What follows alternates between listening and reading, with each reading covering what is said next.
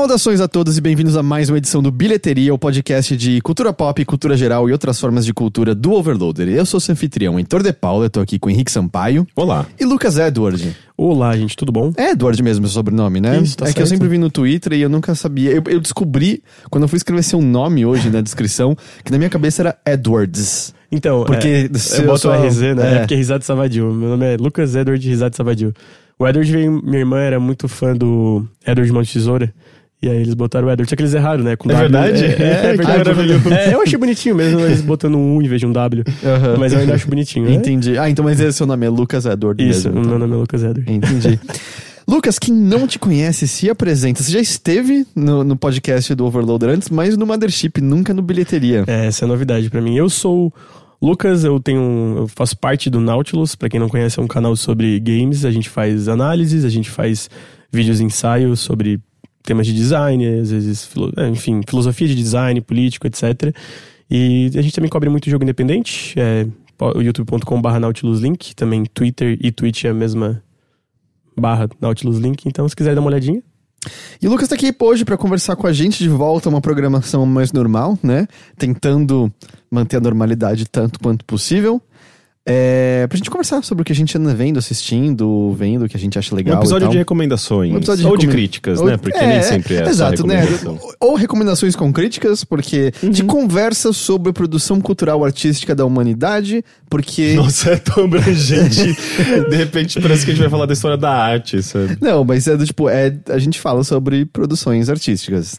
De maior ou E menor nem grau. tão artísticas. É, dependendo. Isso, isso é o seu julgamento de valor entrando na frente. É, mas antes da gente entrar no pedantismo do Rick, a gente. Gente, a gente fala de escatologia. Isso não é. Isso não dá pra você chamar isso Pode de ser arte. arte, pós-modernismo abriu as, abriu as portas pra tudo. A gente, a gente pode. O, o Andy Warhol já. Não, acho que ele não, mas a galera da pop art fazia arte com xixi, não fazia? O. Qual? O, o, o urinol lá do. Não, do não. Dadá? Ah, quem era um, um cara que era, era, tipo, meio quase pupilo do Warhol? Tem um filme sobre ele, e nesse filme o Warhol é o David Bowie. Não sei. Eu olhei pra, pra alguém, É, mas ninguém sabia. olhou pro Dan, porque o Dan tinha cara que ia O Dan sempre sabe dessas Mas coisas. é, eu esqueci. Aí eu lembro que nesse filme, que é a biografia desse cara, tem uma hora que ele faz xixi em cima de umas pinturas de uns cachorros, eu acho, e tal. Enf- enf- Arte, enf- arte, arte, gente. É, eu- isso me lembra.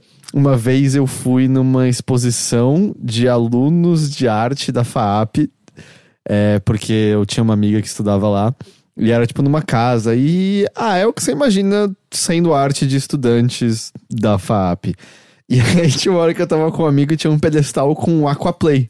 E a gente olhou e tipo, Ué, é um Aquaplay? É essa a arte do cara? Aí a gente olha a plaquinha lá tá escrito Aquaplay com xixi. Aí meu amigo, ah, então é arte. então, então é, então é arte.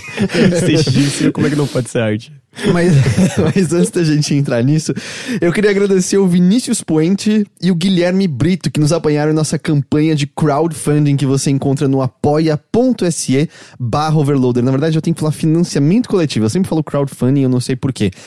Através dessa campanha de financiamento coletivo, é graças a ela que o Overloader pode se manter de pé, mesmo nos mais turbulentos dos tempos. Então, se você gosta das nossas vozes, se você gosta dos convidados que trazemos aqui, se você gosta de arte com xixi, acesse o apoia.se barra overloader e considere se tornar um dos nossos apoiadores. Três reais por mês, o preço de um xixi. Que caro esse Já- xixi. As pessoas vendem, eu vou começar a vender o meu. As pessoas vendem na internet xixi. É, especialmente nos Estados Ai, Unidos, quando você está em trabalho que você precisa fazer exame de urina pra provar que você não fuma maconha, aí a galera vende xixi online, sim. Eu vou anunciar no É, Mercado Livre. ver eu galera, é, graninha. a- eu acho que aqui não, porque é ilegal de qualquer jeito, então acho que não acabam sendo feitos muitos testes em, em- em fábricas e coisas do tipo, mas você consegue comprar xixi, tipo, na internet. Como é que isso não é Vou ilegal vender na lá? Deep Web. Eu vou passar o dia inteiro fazendo minha, minha bexiga trabalhar Acesse-. Ao máximo. Acesse o apoia.se barra overloader. Tem, vocês nunca assistiram o Atlanta? Não, eu não assisti ainda. Ah, na primeira temporada tem um episódio que uma das protagonistas ela fuma um baseado, só que aí na escola que ela trabalha tem que fazer exames de tempos em tempos. E aí ela. É toda uma cena cômica, mas horrível, em que ela ferve a fralda do filho pra poder tirar o xixi de lá e bota numa camisinha pra poder fazer um furinho no banheiro pra poder colocar o xixi no potinho certinho, Nossa. coisas assim. Gente do céu. É, é- é complicado. Tem vários métodos, assim, tá? Tem desde as pessoas que só tem um saquinho escondido porque é numa cabine. Só que aí tem, tipo, galera que usa, tipo, um cáteter pra botar a urina de outra pessoa na própria bexiga pra poder fazer o xixi de outra pessoa, porque ficam verificando se seu xixi tá saindo do seu pinto ou da sua vagina mesmo. da uretra, né, no caso. Nossa, que, o pessoal é criativo, né? É. Criativo é meio masoquista. Eu acho que tem casos de esportistas que fazem isso pra não ser pego em antidoping também. Gente, é só não tomar droga? eu acho é mais simples. Mas aí como você vai ser fácil. um campeão? Sendo, sendo, usando do, do seu corpo, da sua biologia, com- com Com o seus poder, inicial. é o poder da amizade, é isso. Senhores, eu ia perguntar como é que os senhores estão, mas eu não quero ouvir de verdade a resposta, porque eu sei Faz como ela bem. vai ser. Vamos responder só do tipo, pela, pela função fática. Tudo bem com vocês? Indo. Lucas, você tá aqui em São Paulo, você é de Criciúma. Você tá aqui em São Paulo por conta da, da BGS, certo? Estendeu sua estadia um tiquinho. Sim, exatamente. Eu vim terça passada, aí eu fui todos os dias da BGS, que foi uma coisa bem cansativa, traumatizante na brincadeira. Foi bem cansativo. E só que foi a primeira vez, então foi uma coisa bem legal. E agora eu vou embora amanhã, mas daí, né, chamar podcast, eu acho vocês legal. Legal. Porque eu não sei plural. só não, então, mas assim. você tá aí que é é São Paulo que faz isso com as pessoas. É, Desencana da então tá. concordância. E Criciúma é, fica no Paraná, certo? Não, é Santa Catarina. Santa Catarina. É, eu, eu não- acho que eu, eu nunca li nada sobre Criciúma. O que, que tem em Criciúma? Tem o time de Criciúma, tem um uniforme amarelo, não tem? Tem, eu tem. lembro dessas figurinhas. Tem, tem um time de Criciúma, um time de futebol bem ruim. não, mentira, porque ele tá na. Cara, eu que eu não acompanho futebol, mas acho que ele tá na série C ou na série B, não lembro agora. Eu vi que tem um, acho que um, foi, é, é um deputado da Câmara é, Lá- lá, Federal, é. não. Eu não sei, tem alguém de Criciúma lá que, que foi, eu acho do, PS, do PSL, inclusive. É, então- tipo, é bem, bem caricato, assim, o personagem É, dele. então, aqui o Sul é meio, né? Todo mundo sabe como que é o Sul, né? Mas assim, tem uma que eu conheço específica que eu vou citar que é Giovanna de Sá.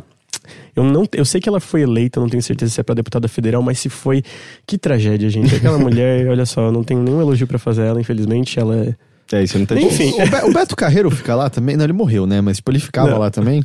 É, Não, o Beto Carreiro é. Cara, Blumenau, não é? eu acho É que é, pra- é Blumenau, mais pra não, lá, é. depois de Balneário. Mas é isso, cara. Criciúma tem, é uma cidade que é conhecida pela sua. Ó, tem, tem fábricas de é, indústria de carvão, né? Cidade carvoeira. Mas assim, hoje em dia, obviamente, nem tanto, mas seria tipo o destaque assim da cidade. O ar é poluído? Não na região que eu moro, é bem tranquilo. Por exemplo, es- especialmente comparado a São Paulo, que é uma megalópole, é uma cidade pequena, né? Então é tranquilo. Mas assim, dependendo da região, se for mais perto de onde tem essa exploração, é um, é um pouquinho. Uhum. Mas sim, pra mim é bem mais tranquilo. Ainda mais porque eu vivi a vida inteira lá, então eu posso ser meio acostumado. Mas indo pra São Paulo, eu sou uma pessoa que tem asma, eu sou rinite, e aqui é pior pra mim. Sei lá. Ah, sim, é. eu imagino. É, É, e, eu- gente- e é muito louco, né? Porque a gente mora aqui, a gente nem percebe, mas as pessoas que vêm de uma área onde o ar é mais puro sentem Então, isso muito forte. Quando eu né? viajo pra fora, pra um lugar que tem o ar mais puro e eu volto pra cá de carro, no caso, eu quando vou chegando eu vou sentindo, sabe? Você começa, cara, tá estranho, tem uma coisa incomodando meu nariz por algum motivo e tal. Uhum. Mas e aí, o que, que, que você trouxe aqui pra conversar com a gente? Então, tem. Eu vou falar a, a- coisa que foi literalmente ontem que eu vi. Ah, Na verdade, ontem eu, eu, eu, eu li uma coisa muito boa e vi uma coisa muito ruim. A coisa que eu vi, que eu pessoalmente achei muito ruim, foi o Venom. perfeito, porque ninguém falou de Venom ainda nesse podcast. Ah, então, beleza, é ruim, gente. Tá. É, então, é, é aquele negócio, né? Tipo assim, eu sou uma pessoa que eu gosto dessa fórmula de super-herói. Eu acho divertido. Dependendo, alguns eu acho bem legais. Eu adorei o Pantera Negra. Eu gostei bastante do Vingadores, a parte 2. Ou a Guerra Infinita, é. a parte 1, desculpa. Apesar de que, obviamente, vão anular tudo nessa continuação, né? Mas, assim, eu gosto. Eu acho meio cansativo, dependendo. Tem É, períodos a que eu meio qualidade que- varia bastante de um Va- pro outro, é, né? não só varia, como tem uma certa similaridade no tom Ah, e sim. na estrutura. Então tem. É meio que períodos. Eu fico, ah, um bom tempo sem ver, filme de heróizinho. Aí depois eu volto, ah, beleza, eu ainda acho divertido e tal. Eu sinto que escolher a dedo tem me ajudado a continuar gostando dele, sabe? De, tipo, Homem, Formiga e Vespa, eu não tinha a menor vontade de ver, mas, tipo, Pantera Negra foi muito legal, por Uhum. exemplo, sabe? Eu sinto que. E meio que. Pegando aqueles que parecem realmente que tem mais cuidado, porque você olha, e, me pareceu muito claro, assim, que Homem, Formiga e Vespa não teve, assim, o mesmo. vamos dizer, o mesmo. Empurro de marketing e, e, e- e grana por trás, como outras produções, né, da Marvel. Não, com certeza. E tipo assim, eu não vi o Homem-Formiga e. A Vespa, não sei se é só isso. Ainda. Eu gostei do primeiro Homem-Formiga, eu fui assim, eu tava em casa, tipo, ah, beleza. Daí uns amigos meus me ligaram, ah, vamos no cinema. Deu, ah, pode ser, ver que filme. Homem-Formiga, deu, hum, mas é isso. Eu fui. Foi divertido, eu gostei e tal. Mas é aquele negócio, sabe, divertido e para aí. Que eu- é que eu sinto em relação à maioria dos filmes da Marvel. Mas assim, eu ainda gosto. Alguns são que eu realmente acho legais, tipo Pantera Negra. E- mas assim, o, o Venom, eu não pesquisei, eu posso estar enganado e vocês me corrigem, ele não é, tipo, ela é em parceria com a Marvel, né? Porque a, a propriedade é da Marvel, mas se eu não me engano é da Sony ou da Fox, é um dos dois. Eu não, acho que é da Sony, talvez? É da Sony, é. É da Sony, né? E ele não tá no universo que os outros personagens estão, certo? Não, definitivamente. E aí é uma coisa que eu tô com medo de falar spoiler. Tipo, eu não quero falar nada da trama, obviamente, pra não spoiler. Mas assim, uma pergunta. Mas tu pode falar a premissa, não tem Aí, problema. então, é aquele negócio, né? Vem a simbiose do, do espaço, e aí, obviamente, o Ed Brock, que é o protagonista da HQ, também pega, tipo, essa simbiose toma conta dele. Agora, eu tenho uma dúvida como alguém que não acompanha os HQs. O Venom é, no máximo, um anti-herói. Ele é um vilão ou anti-herói. Eu acho que ele é um vilão, um vilão. Assim, é- bom, tá. Eu, eu li um pouquinho de wiki por conta do jogo do Homem-Aranha. Teve muitos Venoms. Eu acho que o Flash Thompson, em certo momento, começa a usar o simbionte e vira um herói mesmo e tal. É, muitas pessoas, né, já passaram, já, já, já usaram o simbionte, mas acho que quando ele surge, ele é vilão, vilão mesmo. Até porque o Ed Brock odeia o Peter Parker, né? Minha base maior era o desenho animado que passava na TV Colosso, que aí o Peter Parker usa os sinos pra perder o simbionte, só que o Ed Brock tá pendurado lá embaixo, o simbionte domina ele, ele vira o Venom. É isso que eu lembro do, do que acontece. É, o que, o, que eu, o que eu entendia também, eu acho que de desenhos animados e jogos, era que o Venom era meio que um rival do Homem-Aranha, mas não necessariamente um, um vilão. Eu, pelo menos quando ele surge, ele é com certeza um vilão. Mas tinha uma época que eu li os quadrinhos, eu não sei quem era o Venom, mas ele morava no metrô, tipo, abandonado. E é. Ah, e era justamente, eu tinha o quadrinho da Venom com peitos. Porque a, a namorada dele toma o simbionte pra si, e aí a gente pode ver o Venom com peitos por um Por tempo. que, por que a Venom com peitos? Não é só a Venom. É, é que o- o- a entidade é o Venom, é o simbionte, né? E aí ele muda de forma de acordo com o seu hospedeiro. E aí, como era uma mulher, era o Venom com peitos, eu acho. Hum. Eu É, prefiro que eu- chamar de a Venom. É, Ok. realmente é, é- Mas assim, é que eu entendo que, tipo, aquele. É que é, é uma entidade viva, né? Como se fosse uma criatura mesmo. E daí ele realmente é um, essa gosminha, assim, vamos dizer, que é o simbionte, que é o Venom, e ele entra na pessoa e, tipo. É o Ed Brock com o Venom. Então eu entendi o que, que ele quis dizer. Mas assim, só. É, é que daí, só voltando, é que no filme. Ele não é um vilão. e aí, assim. Eu não tenho problema nenhum com tu pegar alguma coisa pré-estabelecida e mudar completamente, mas eu achei tão forçado. Tipo, tão. É que assim, o simbionte é uma, uma- essa criatura que, pelo que eu entendi, tem que come humanos e sente muita fome, e esse, sei lá, vamos dizer, esse, alienígena, alienígena, monstro que não se importa nem um pouco com a humanidade. E no filme não é retratado dessa forma. E aí, tipo, se fosse, não fosse retratado de- dessa forma, com um bom desenvolvimento, tranquilo. Mas eu achei. Sabe quando tu tá vendo uma coisa e tá tipo. Mas isso não faz sentido nenhum o tempo todo? Tipo, literalmente o tempo todo. Tá, tá, assim, muito bem feito, bonito, tá engraçado, mas. Porque, porque, por exemplo, ele não tem a aranha branca no peito e a aparência tipo do Homem-Aranha porque o simbionte esteve com o Homem-Aranha antes e aí vai pro Ed Brock? Por que, que ele teria essa aparência agora se esse simbionte nunca esteve com o Peter Parker? Isso é uma questão muito interessante que a gente pode mandar para os estudiosos de várias faculdades ao redor do mapa, porque eu realmente. É que assim, não tem nenhum link entre os filmes, mas assim, é, eu tava vendo o filme só pensando, cara, o que que tá acontecendo? Tem uma cena Mas não específica- tem o Homem-Aranha no, Não, no filme? não tem nem citado. Ué, não é no universo do Homem-Aranha? É tipo na, Mar é na Marvel, mas não tem essa, esse link com o universo Marvel Cinematic Universe, né? Sim, sabe mas se- tem algum personagem além do Venom eh, que, que, eh, que, que, tipo, a gente conhece ne- nesse filme que faz cone- conexão de alguma forma com o resto do, do universo ou com o Homem-Aranha? Então, pelo que eu entendi, só faz com o universo de Venom, da HQ do Venom. Então, tipo, tem um tal de Riot, que eu sou muito leigo em Venom. Eu não tenho a menor ideia. Então, aparentemente é um, um dos caras lá que tem vários simbiontes, né? Inclusive aparece um no final pós-créditos, que eu ainda não vou citar. É o Carnage. É, É, exatamente. claro, tem, é, tem que ser ele. Ele é o último segundo que as pessoas se importam. É, então, exatamente. E. ah, Só que assim, daí não tem nenhum link, não cita nada do Homem-Aranha, não cita nada de nada da Marvel. Tipo, nada. É só Venom, e aí o Ed Brock é bonzinho, e aí o Ed Brock.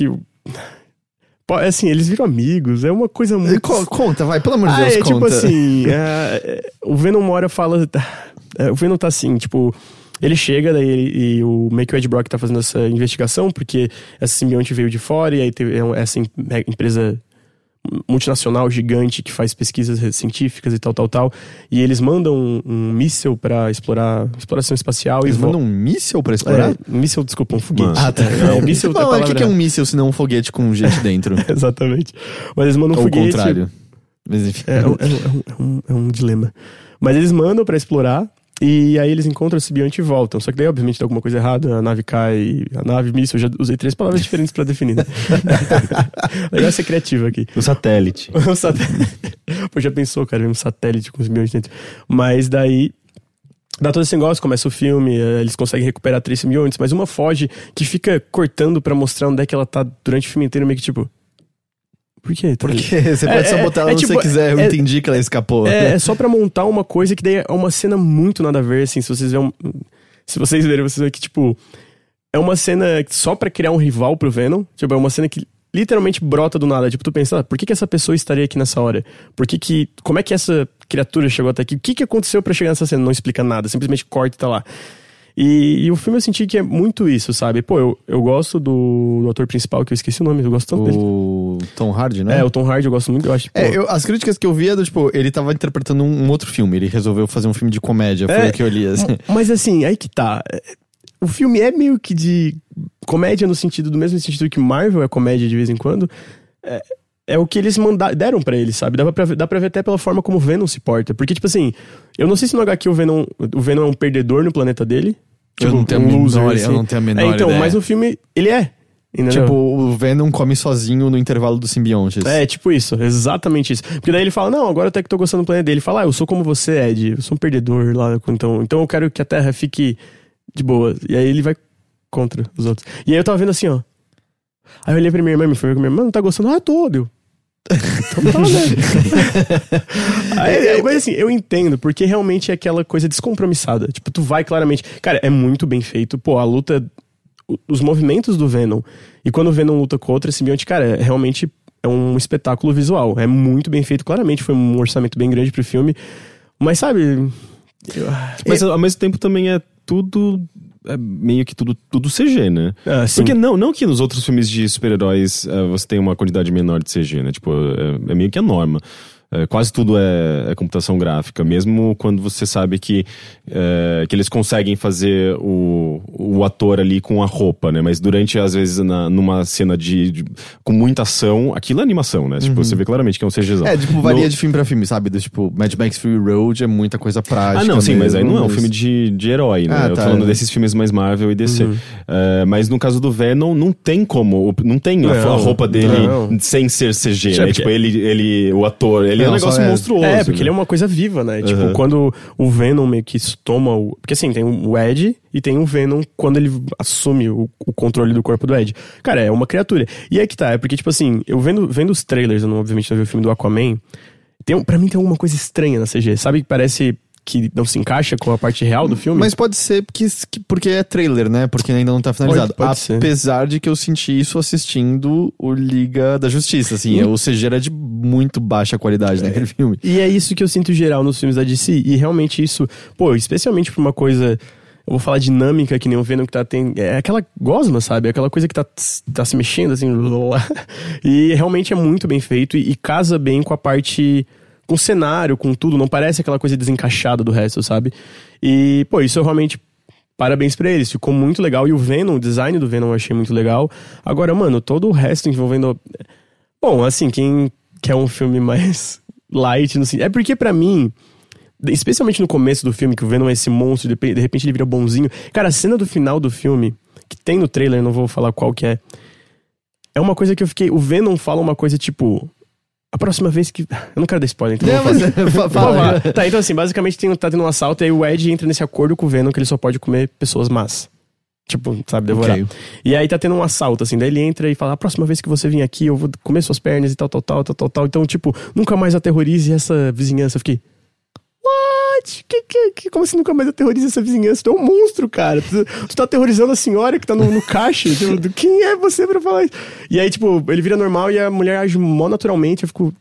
Se eu, se eu visse isso, eu já teria saído correndo na hora que ele tava brigando. Sei lá, mano. E- Eu, eu vou. Eu, eu- isso também é spoiler, mas eu preciso que você comente essa cena, porque eu ouvi dizer que o Ed beija o Venom em certo momento. Beijo, é uma coisa bem estranha. Muito estranha. É que assim. Posso falar o contexto? Eu não dou spoiler do filme todo, né? sabe? Gente, os ouvintes, desculpa. Se alguém quiser me xingar, tudo bem, eu peço perdão aqui. O Dan, você tá muito frustrado com isso ou não? Ah, tá. É, é, porque, tipo, geralmente a gente dá spoiler. É, o Dan e- queria e o muito Dan assistir muito com o Dan tava louco pra ver Gente, Venom. o Dan falou não aqui, mas na verdade ele tá em cima da mesa. Não, brincadeira. mas assim, é basicamente o que acontece. Uma hora o, o Ed perde o Venom. Na verdade, ele meio que tá doente, né? Porque essa simbionte, no geral, se não tem esse match perfeito, ele meio que é danoso ao. ao como é que é O hospedeiro. Obrigado. Ao hospedeiro. Então, no caso do Ed, ele ainda tá prejudicando, mas não é tanto. E aí ele vai no hospital, porque ele tem, tinha essa namorada, que ele perdeu a namorada porque ele viu. Ela era uma advogada, e ele viu no e-mail dela essas experiências que essa empresa da, da estava fazendo e meio que foi questionar ele, o, o CEO dessa empresa, porque ele era jornalista, ela era advogada, e ele viu isso, tipo, sem querer, sem querer querendo, né? E meio que foi questionar porque ele tava com uma entrevista marcada. A, a empresa falou, não, faz certinho. Aí ele, obviamente, foi lá e questionou coisa que não devia questionar. E aí foi demitido e aí a vida dele tava no desastre. Enfim, só pra pegar o contexto. E aí essa namorada era alguém que, nossa, ele amava e tal. E ele tá doente, uma hora ele vai no hospital, ele botam ele naquele negócio de eh, ressonância. E ele fala, não, não pode, porque o Venom tá falando que não pode, porque ressonância é danoso. E aí eles botam, e aí tem essa ressonância e o Venom sai do corpo dele. E aí ele vai embora, puto da cara, assim. E quando ele vai embora, essas tropas da empresa encontram ele de novo sem o Venom, daí eles conseguem capturar ele. E aí, numa hora que eles estão indo executar ele, porque descobrir que ele não tá com o Venom e aí ele não, serve pra nada, aí o que que acontece? A mulher, essa mulher, que é a Anne, ela deixa o Venom entrar no corpo dela pra ir salvar ele. E aí, pra passar a simbionte dela pra ele, ela beija ele. Então, tipo, é um Venom, que é ela, beijando o Ed. Então é o Venom de peitos. É, o- é, exatamente. Beijando e transferindo pra ele, e aí na cena toda eu tava. "Uá". Tipo, eu acho que a minha reação o filme inteiro foi um. Aí é divertido. Eu não sabia um disso, do é só, é só via beijos, então, que você transmite no cinema. Porque eu, eu não lembro do Peter Parker beijar o Ed Brock. Não, não, não é só via beijos. É tipo, tanto que é, é, a Anne fala, não, não precisava, mas foi uma ideia dele. Do Venom. Ok. Aí ficou mais estranho. aí, Tipo, no sentido, cara, ele é um simbionte. Mas a impressão que dá, então, é que não só o Tom Hardy, como os roteiristas também estavam, tipo, ah, cara, vamos brincar com isso aqui, porque, tipo, é só meio idiota esse personagem, Uhum. então vamos fazer alguma coisa legal. Exatamente. Assim, é, é, cara, é um filme divertido. Eu me diverti vendo, não foi um filme que eu fiquei. Só que assim, o tempo todo eu achei idiota, sabe? Achei bobo, achei bobo até demais. E com certeza o roteiro tinha partes não fazia sentido nenhum, tipo, de um personagem tá em tal lugar, sabe? É assim, eu, eu eventualmente dizer. Eu não recomendaria ir no cinema gastar dinheiro pra ver, assim, é uma coisa que eu não recomendaria. Mas assim, né? eu- pode ser que eu esteja sendo um pouco Acho- duro demais. Acho porque que eu- não, você né? parece até leve comparado ao que eu, que eu ouvi outras pessoas. Mas Eu tento ser assim, ah, gente, mas sei lá, tem gente que gosta desse estilo. Tipo, a minha irmã gostou e eu entendo, é tipo, diversão descompromissada, sabe? Entendo. E eu gosto de diversão descompromissada, mas eu acho que eu não tava na vibe de diversão descompromissada nesse momento. Sei. Aí eu olhei e falei, né, é, não é legal não. É, eu, nesse fim de semana, por exemplo, eu.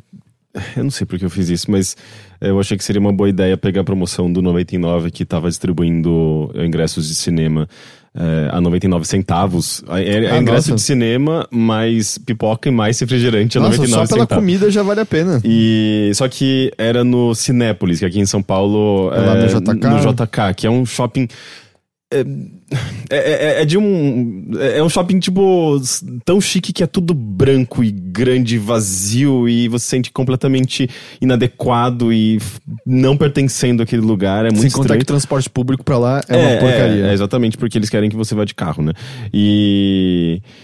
E, e- e- mas eu pensei, tipo, ah, é 99 centavos, pode ser legal. E não, a gente chegou lá, obviamente já tava, tipo, quase tudo esgotado, tinha fila e tal, e tinha sessões pra Venom, mas.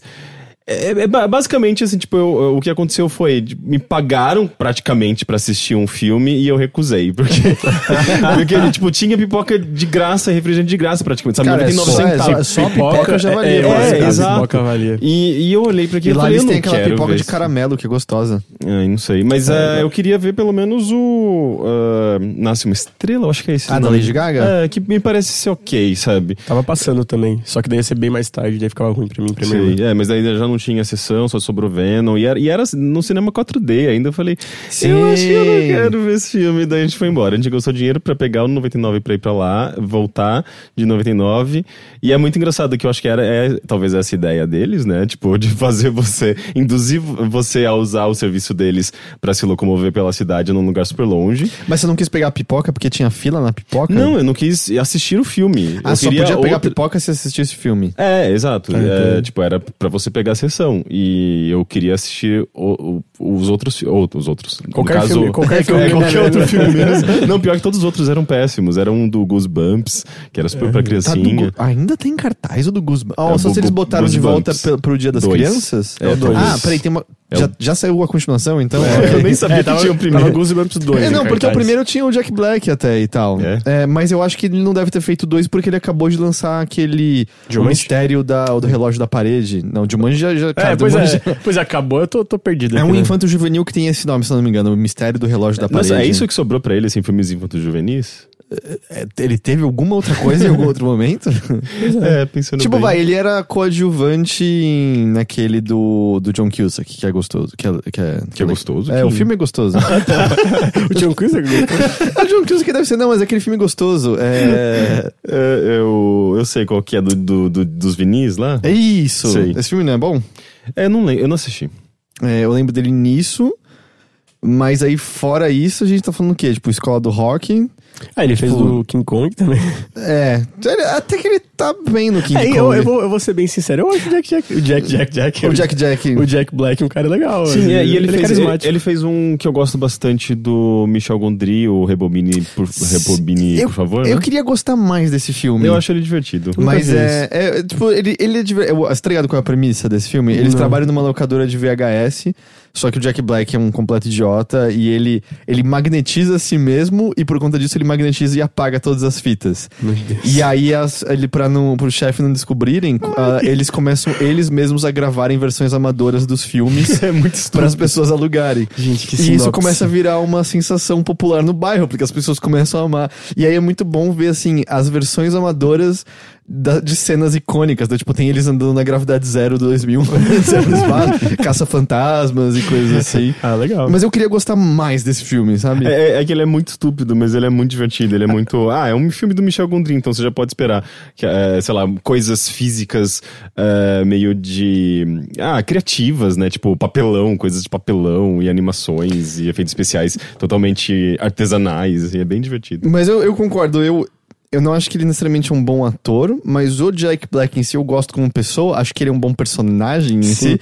Mas a maior parte das coisas que as pessoas acham muito boas, do tipo o dos roqueiros lá, o, que é a banda dele de verdade, o, É, D. eu acho aquele filme um saco de chato. Eu, eu- é. Ah, eu acho aquele filme bem bobão. Eu acho umas músicas legaisinhas. É. Mas sabe, tipo, não músicas necessariamente, nossa, mas de ouvir que são divertidas, de ouvir, não sei se faz sentido isso. Sei, eu entendo. Tipo, eu acho que eu senti isso com Iron Maiden. Eu acho divertido pra cacete sempre. É, tipo, ser. Nacho Libre é um saco.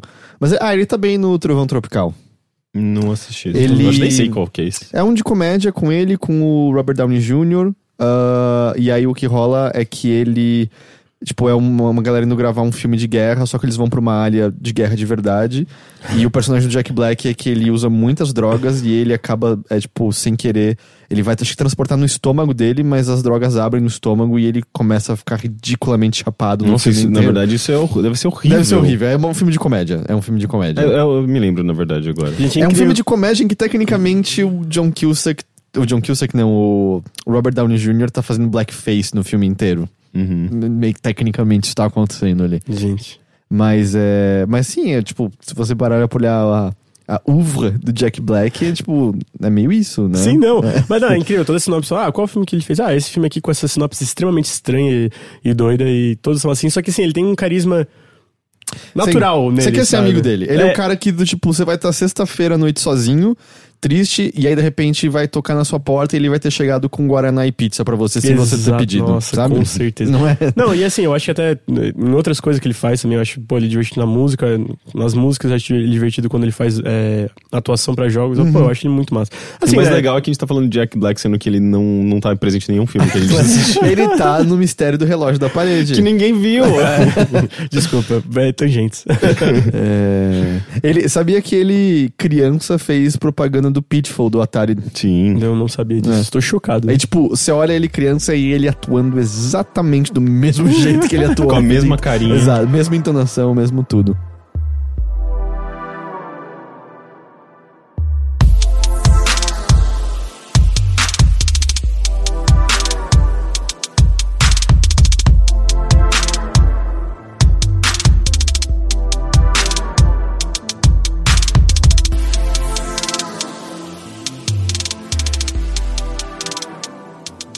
Eu vou fazer um ping-pong entre vocês. Eu passo pro Rick agora pra voltar pra você depois, Lucas, de novo. Sim, senhor. Tá, é, eu posso falar do Primeiro Homem, é, que não é literalmente o Primeiro Homem, é o nome do filme, O Primeiro Homem. É um filme sobre. É uma, um filme biográfico sobre o Neil Armstrong, que é o primeiro, Primeiro homem. homem. a pisar na Lua. né? Que Esse é o que o governo quer que você pense. Teoria de conspiração. E ele, esse filme ele foi dirigido. Ele tá saindo agora nessa semana. Eu assisti numa cabine de imprensa. Ele, ele foi dirigido pelo. Deixa eu pegar o nome do diretor aqui que eu não me lembro. Uh, Damon Chalice, Chalice, que fez Whiplash. Hum, Uh, e eu acho que, inclusive, o Whiplash é de, de que? 2014. Ele Esse é, o- é o filme seguinte ao Ele Whiplash. fez o La La Land também, não fez? Não, eu acho que talvez tenha sido pessoas da mesma produção, mas não é do mesmo diretor. ele, o Dan tá falando que foi sim. Foi, é do mesmo? Ah, Uh, Inclusive, Então- eu tô muito surpreso por ser ver. ele que dirigiu esse filme. Eu não gosto de 100% das obras dele, então. Ah, é verdade, verdade. Sim, é, tanto é que é, tem o mesmo ator do La La Land, né? Tipo, Uhum. a- não tem a Emma Stone, mas tem o Ryan Gosling. O Ryan Sim. Gosling é o, o, o Neil Armstrong eu vou, no, eu vou filme. perguntar uma coisa, porque eu vi o trailer desse filme. Ele é brega pra caralho, porque o trailer me deu essa impressão. Não, não é brega. Eu acho que ele é, é um filme muito focado na vida pessoal, né? Tipo, na, na família, na, nesse, nesse drama pessoal do Neil Armstrong. ah, enquanto ele tá se preparando para essa, pra essa operação, né? E, e é legal que ele eh, o filme também tem um enfoque não, é- não chega a ser um enfoque mas ele tem ele mostra um pouco do- das questões políticas em torno dessa corrida espacial eh, de que os Estados Unidos estavam investindo eh, muito muito muito dinheiro em uma missão que era basicamente simbólica, né? Era hum, basicamente para mostrar a potência norte-americana. Pra chegar antes da União Soviética, basicamente. Sim, não, né? e a União Soviética tava. Botando eh, cachorro lá. Tava, tinha muita coisa, era uma corrida espacial muito louca, né? A União Soviética estava cada vez à frente dos Estados Unidos e eles precisavam também mo- mostrar essa força por uma questão eh, moral ali da população, por questões políticas. Nesse E- ponto, o Yuri já tinha ido pra, pro espaço ou ainda não? Eu não, não sei. Isso não é abordado no filme. O filme mostra algumas, algumas conquistas tecnológicas, eh, fala, eu acho que de satélite e tal, mas eh, não, me, não me lembro desse nome. Eh, mas aí eles, eh, eles começaram a investir muito dinheiro nesse, em pesquisa na NASA e nesse projeto. eh, Enquanto o país estava precisando de uma série de outras. outra, tava, tava, tendo outras necessidades ali, né? Então, mostra um pouco desse, desse conflito eh, da época, né? De manifestações. Tem uma, uma cena muito bonita que a cena inteira vai acontecendo enquanto. eh, um, um personagem que eu tenho quase certeza que é o Denzel Washington. Den- Denzel Washington? Não, Não sei, o Denzel Washington é um ator. é Denzel Washington, existe, é, sim. tá. É que eu tava querendo saber se eu, se eu falei o nome, nome correto.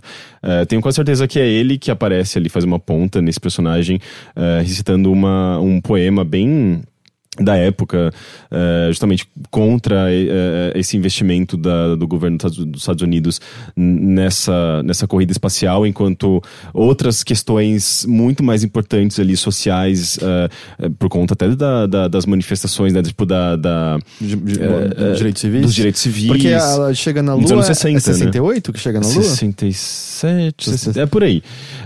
E, e era um período de efervescência.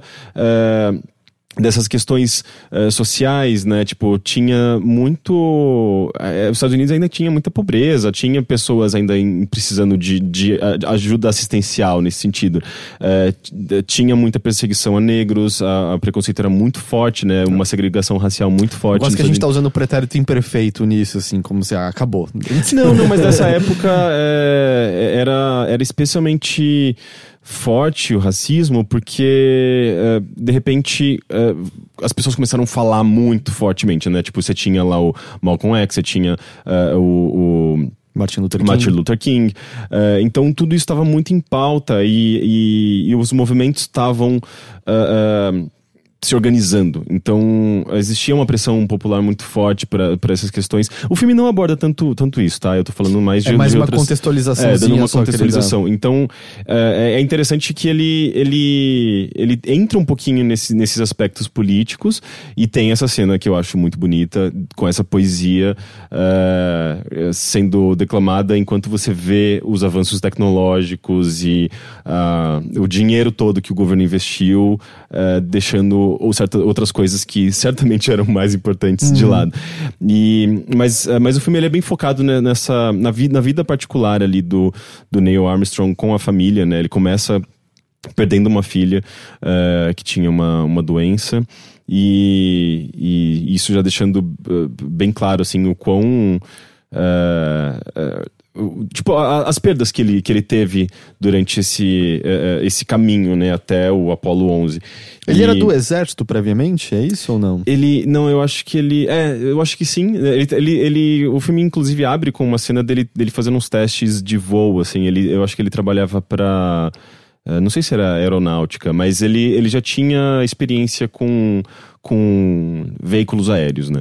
E e, e, e, é, meio, é meio que acompanhando esse, esse, esse processo seletivo, digamos assim, os testes, ele entra naquela, num, numa espécie de, de, de de câmara, não, não chega a ser uma câmara, mas é, é como se fosse aquele, aquelas, aquelas cadeiras ou aqueles negócios que você entra e, fica girando em 360 ah, graus. Pra testar, pra testar a, pressão, a questão da, da, da, pressão, da gravidade. E a gravidade que você sente intensa, porque você pode ficar muito enjoado, né? Uhum. Quando você tá saindo, né? Da, da, da Terra, não é isso? É, eu acho que sim, que eles, eles ele, basicamente você fica girando em todas as direções numa velocidade alta e um teste de resistência, é, né? É, de resistência de força gravitacional, acho é, que é eu isso, acho que é né? isso. É, tem uma cena que ele, no qual ele passa por isso e é uma cena meio cômica, porque ele, ele, ele tem certeza absoluta que ele não vai passar mal e corta pra ele vomitando no, no banheiro. É, e, e, é interessante, assim, tipo, você vê Uh, tudo isso, esse, esse processo e o impacto de estudo, de estudo nele, ele vai se tornando uma, um homem cada vez mais fechado e mais convicto de que ele quer fazer isso, embora isso o afaste da família, ele se torna cada vez mais ausente, sendo que no começo ele é um homem muito presente na é, família. É mais sobre o drama pessoal do que o evento de ir à lua mesmo em si? Sim, ou é sim, eu acho, eu acho que o foco é o drama pessoal, uh, passando pelas questões políticas e culturais da época, e e, é curioso porque é um filme que ele tinha tudo para ser hipernacionalista, sabe? Ele fincando a bandeira dos Estados Unidos na, na Lua, isso nunca é mostrado. A bandeira dos Estados Unidos praticamente não é mostrada nessa cena da Lua. E, inclusive, gerou uma certa polêmica, né? O, o Donald Trump comentou. Ele falou, tipo, porque eu acho que antes do filme é, entrar em cartaz, isso foi eh, isso, o diretor uh, se posicionou, falou que ele não, eles não querem uh, dar esse não querem se focar na, nessa questão nacionalista. Eles não queriam mostrar uma cena da, do, do, personagem, do, é, do, do a, a Neil Armstrong colocando a bandeira na não lua. Não é sobre a glória do país, é sobre a história do homem que estava ali. Exato. E, e algumas pessoas, obviamente, ficaram ofendidíssimas. Hum. Como assim você vai fazer um filme sobre o homem pisando na lua e não mostrando a bandeira dos Estados Unidos? O Donald Trump fez um comentário Óbvio exatamente tipo: fez, né? é, é um desperdício, eu não vou ver esse filme, não sei o quê. E daí, inclusive. que tragédia. É, e, e, algumas pessoas entraram nessa onda, sabe? Uh, mas em geral, eu acho que é um filme bom, sabe? É um, é um filme bom uh, ah, para mostrar essa. um pouco da, da história do Neil Armstrong. Uh, ele não é. não tem grande surpresa, sabe? Tipo, não tem. Uh, eu não acho que ele seja, inclusive, muito melodramático, não. Uh, ele, eu acho que é, porque é... o trailer dava essa impressão um pouco. Não, eu acho que ele, ele tem o tom certo, sabe? É um drama, é um drama pessoal. Uh, mas não acho que ele seja melodramático. Pelo contrário, assim, eu acho que ele tem, ele tem o tom correto, sabe? De, de abordar as coisas. Ele não é ultranacionalista, como ele poderia ser. Uh, e, e, e, é um filme bonito, assim, é um, bem, um filme bem realizado. A, a cena, uh, essas cenas mais próximas do final, em que ele de fato pousa na lua, são cenas muito bonitas, sabe? Tipo, é, é, é tudo Ah, tem, tem, obviamente, a construção dramática em torno, em, tudo, em torno de tudo isso, né? Mas você fica aflito, você fica emocionado. Tem, ele trabalha muito bem com silêncio, sabe? O silêncio desse momento, por exemplo, em que ele pousa na lua, o silêncio, o silêncio de quando ele volta pra Terra, de, basicamente tendo abandonado a família, porque a família tinha não tinha certeza, mas não sabia se ele ia voltar vivo, claro. sabe? Uhum. Então gerou um, um, distanciamento tão grande, né? E, e o que resta, basicamente, para essa família é o, é o, silêncio. Continua sendo silêncio, assim, sabe? Quando ele volta pra Terra. Então é, é tudo muito bonito. Eu achei, eu achei que, é um, que é um bom filme. Uh, eu acho que tem uma certa enrolaçãozinha ali no meio, especialmente nessa parte dos testes, né? Tipo, você fica, tá, eu já sei que ele vai, ele, ele vai ser aprovado. E vai... Então meio que a história tá, acaba já sendo um, um grande spoiler para você, Ficam né? Ficam fazendo um suspense de fatos que você já conhece, Sim, mais ou menos. Mas, ah, eu, mas... mas eu acho importante porque uh, eu também. Existem.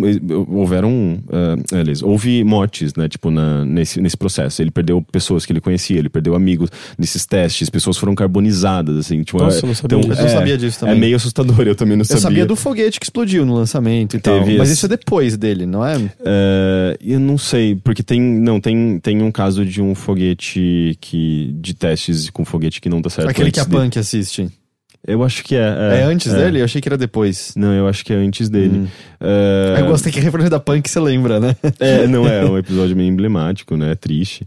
E então isso é mostrado no, no filme, assim. E, e, e, apesar de tudo isso, ele, ele continuava muito obstinado e obsessivo com relação a isso. Ele nunca desistia e as pessoas tinham muito medo, mas o projeto continuava, sabe? É, é, interessante. Desculpa, eu te cortei. Você não, ia eu, eu ia fazer uma piadinha. Você ia falar, pô, tu contou o final do filme, mas não. eu tive que fazer, desculpa. Eles, eles, fazem, aliás, qualquer piada com, sei lá, filmar, falsificar o negócio na lua, chamar o Kubrick, alguma coisa do tipo? Não? não, não, acho que isso não, isso não é comentado, não. Entendi. É, mas em geral eu achei que é um bom filme. Eu acho que ele até não, acabou não, não chamando muita atenção. Pelo que eu entendi, a, a distribuidora tinha bastante expectativa, assim, que ele ia, ia ser um lançamento grande, mas não, não, acabou não. Eu acho que ele tá abaixo das expectativas Entendi. É, é, que eu não sei explicar, mas vendo o trailer e o que você descreveu, para mim parece meio o tipo de filme que eu quero ver em casa depois. Eu não quero ir no cinema assistir uhum, isso, sabe? Entende? Uhum. É, sabe? Tem uns é, que. Sim, sim, que é mais Tipo, é parece legal, cinema, mas é, assim, não tô afim é, de gastar essa grana, exatamente. essas coisas assim. Ele estreia essa semana aqui no Brasil, é isso? Sim, estreia nessa semana aqui no Brasil. Da hora. Uh, mas eu acho que é isso que eu tenho para falar sobre ele.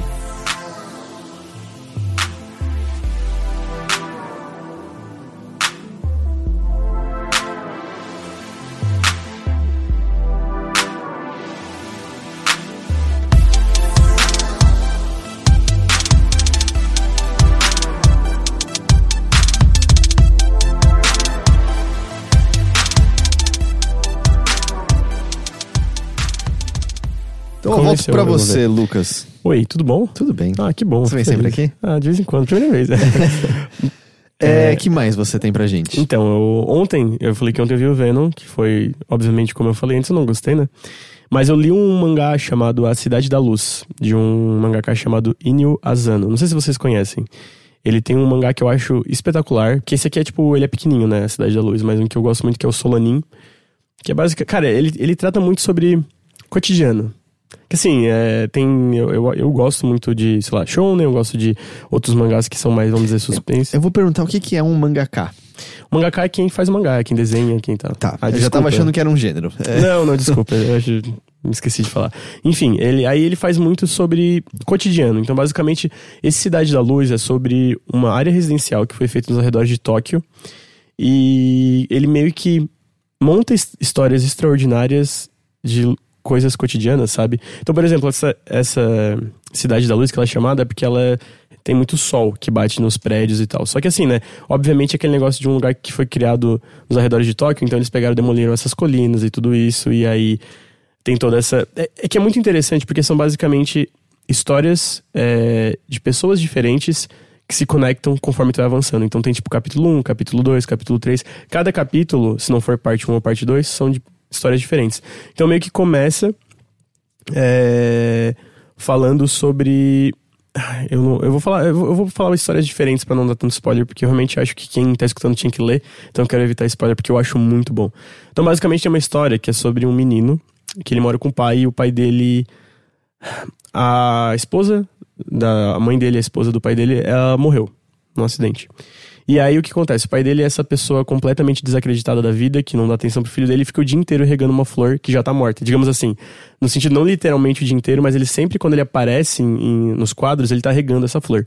E aí esse menino, ele meio que tem uma apatia muito grande pela vida. Tipo, ele não liga para as coisas.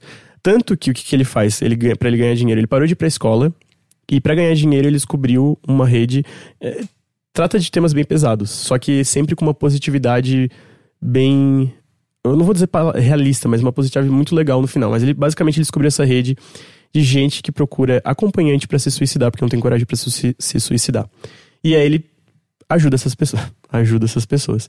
Só que assim, ele não se importa basicamente por causa de todo o contexto que ele vive, que a mãe dele morreu, o pai dele é essa pessoa completamente destruída pela vida. Ele não liga para as coisas. Então, se vê essas pessoas morrer para ele, ele ganha dinheiro, ele não se importa.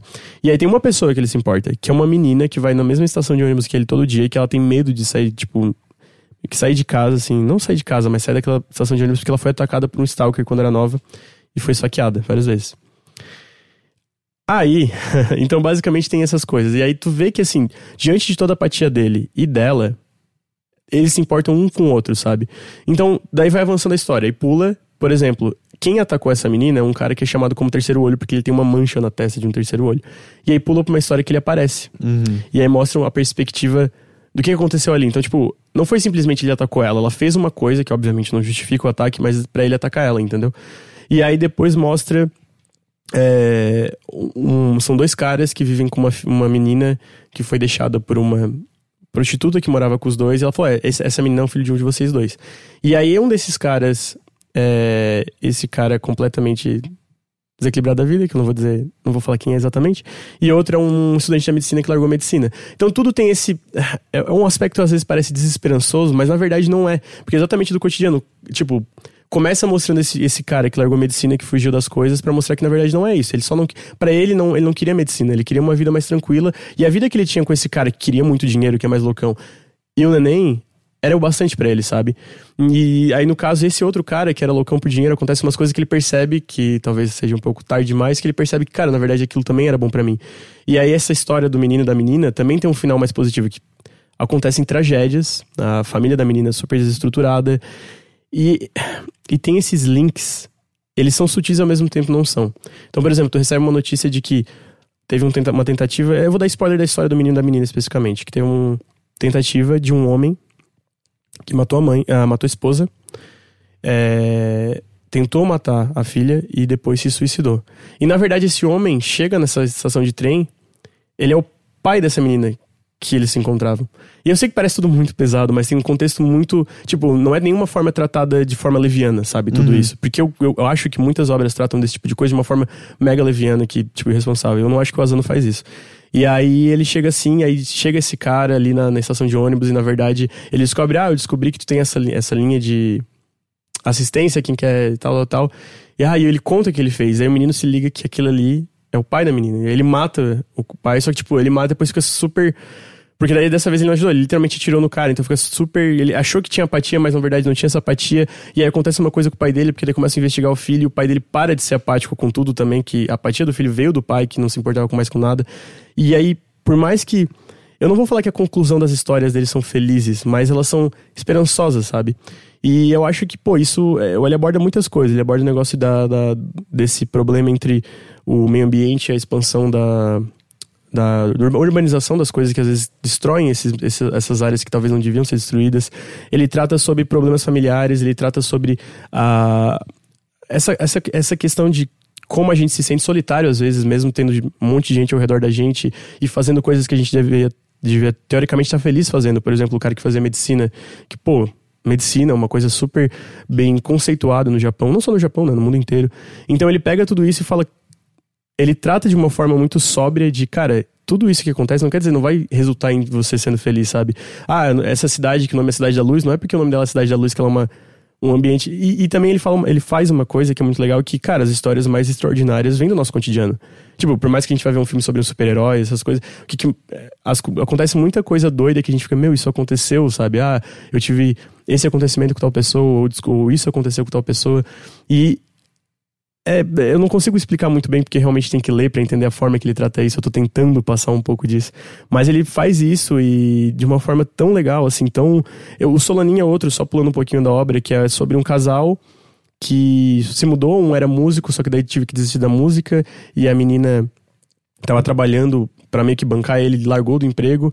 E é essa coisa de tu ir jovem, super esperançoso, saindo da faculdade, indo se mudar, e daí tu chegar e na verdade pensar, cara não que continua a mesma coisa, mas é difícil igual, sabe? Só que daí sempre, na, no, conforme vai avançando, tem todas essas dificuldades, esses dilemas, esses eh, problemas, é, coisas na nossa cabeça que a gente fica pensando e falando como é que eu vou resolver isso, como é que eu vou resolver aquilo, e ele meio que é, vai mostrando formas que as pessoas, não necessariamente ele, resolvem isso, sabe? E tem até, pô, histórias que ele mesmo se baseou nele. Tipo, tudo isso que ele, ele. Essa história, essa da Cidade de Luz que ele fez, é um dia que ele tava super distornado, tran transtornado com as coisas ao seu redor. Ele foi sair com a namorada, dar, um, uma volta, eles entraram no ônibus. Enquanto ele entrava no ônibus e conversava com ela, ele foi vendo várias situações, tipo. E disso, vendo várias situações viajando de ônibus por, pelos arredores de Tóquio, ele pensou, cara, eu vou fazer isso. E aí no final, assim, do negócio ele fala, e pô, eu pensava que. E, e essa, esse lugar que eu passei, o meu amigo ia ele direto. E eu espero que ele esteja bem. E eu fazia coisas, eu vagabundeava por aí. Agora eu faço mangá, e agora eu espero continuar fazendo mangá pelo resto da minha vida, sabe? E é que eu não quero dar spoiler, então, tipo, tem histórias que eu não faço que são mais positivas e tal, mas, cara, é muito bonito. Tipo assim. Isso é um volume fechado? É um volume fechado. Tá, é, tá. Os Solanin são vários, que eu dei, pulei um pouquinho, mas é um volume fechado, cara, 12 reais eu paguei. Eu não conhecia, tá? Eu fui na, eu fui na Saraiva, aí eu fui comprar um, umas coisas que eu queria e eu vi assim, ah, do Asano, que eu, eu sou fã já por causa do Solanin. Vou levar, 12 pila ainda baratinho. Nossa, 12 reais? 12 reais. Sério? Na Saraiva? Na Saraiva. mas é, mas é, é, um, é um mangá uh, digamos, uma edição mais simples, assim? Ele não tem capa dura? Ele é... É, é o, tra o, tradicional, assim, tipo, ah, a capinha normal. Sim. E, assim, é aquele, aquele papel mais jornal mesmo. Isso, exatamente. Entendi. Assim, ele não é muito grande, eu acho que ele tem 200 ou 150, eu não vou lembrar exatamente agora páginas. Eu quero o número exato. mas, ele é, mas ele é relativamente grande, né? Pra ter mais de 100 páginas. Sim, sim. É, ele é grande. Sim, eu, cara, sinceramente eu acho que vale a chance para quem não conhece. O Asano é muito bom, ele faz umas coisas bem diferentes, mas que o Solanin, quando eu li, eu tava numa época meio. Né, sabe? Todo mundo tem uma época meio. Ah, tava meio pra baixo com algumas coisas. Ele foi um inspirador para mim, sabe? Uhum. Que ele mostra, pô. E ele é bem pesado. Todos os, os, os, os, mangás dele tratam de temas pesados, sabe? E, e. Só que assim, ele acaba abordando de uma forma super madura e que traz um pouco de positividade, que é o que a gente precisa. Não necessariamente uma positividade ignorante quanto aos problemas, mas não uma é ingênuo, né? É, exatamente. Uma é reflexão é... também, né? Reflexão que faz a pessoa entender é, muito do que ela está passando e, e, isso acaba contribuindo para que ela encontre um objetivo, encontre um caminho. Uhum. Eu imagino que seja isso. Sim, né? e, é, e é tudo assim, por exemplo, a menina eventualmente encontra o Stalker que fez aquilo com ela. E, e é tipo assim, daí nessa parte ele conta o que, que ela fez para ele fazer aquilo, que como, normalmente como não tem justificativa, mas tu vê que ela não é aquela pessoa super isenta do, do, do, dos, dos, problemas ao redor da sua vida, porque é, é, eu acho que a gente, assim, muitas vezes as pessoas sempre pensam, cara, o que que tá acontecendo, por que que tanta coisa ruim acontece na minha vida? Obviamente, te falando eu como uma pessoa privilegiada, né? Obviamente eu tenho outras situações.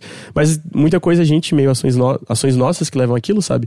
E ele trata isso de uma forma bem interessante. E aí, nesse, nessa hora que chega, a menina tem meio que a oportunidade de se vingar dele, e aí ela para e pensa, tipo, na real não ia mudar nada, sabe? Não ia mudar nada o que tá acontecendo com a vida dela, não ia mudar o fato do pai dela ter feito, ter matado a mãe dela e quase matado ela e tudo isso.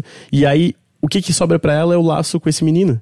E é isso reforçado, sabe? E aí mostra. E, e aí, novamente, como as, as histórias são meio que individuais, ainda mostra, tipo, pedacinhos do que, que tá acontecendo com a vida deles. Então, por exemplo, lá na frente mostra o menino o, o, o menino tá melhor por causa de certas coisas, ele meio que tá indo pra escola agora, ele voltou a ir pra escola por causa de certas coisas. Porque a Isso, história. O menino apático. É o menino apático. Tá. E aí, porque daí muda a história pra um menino bem novinho. Um menino que. Aí vai um pouquinho pra parte espiritual, assim. Mas no sentido mais de realmente devem. Obviamente, né? Tem umas situações que são forçadas para criar aquela drama da narrativa, mas sempre com.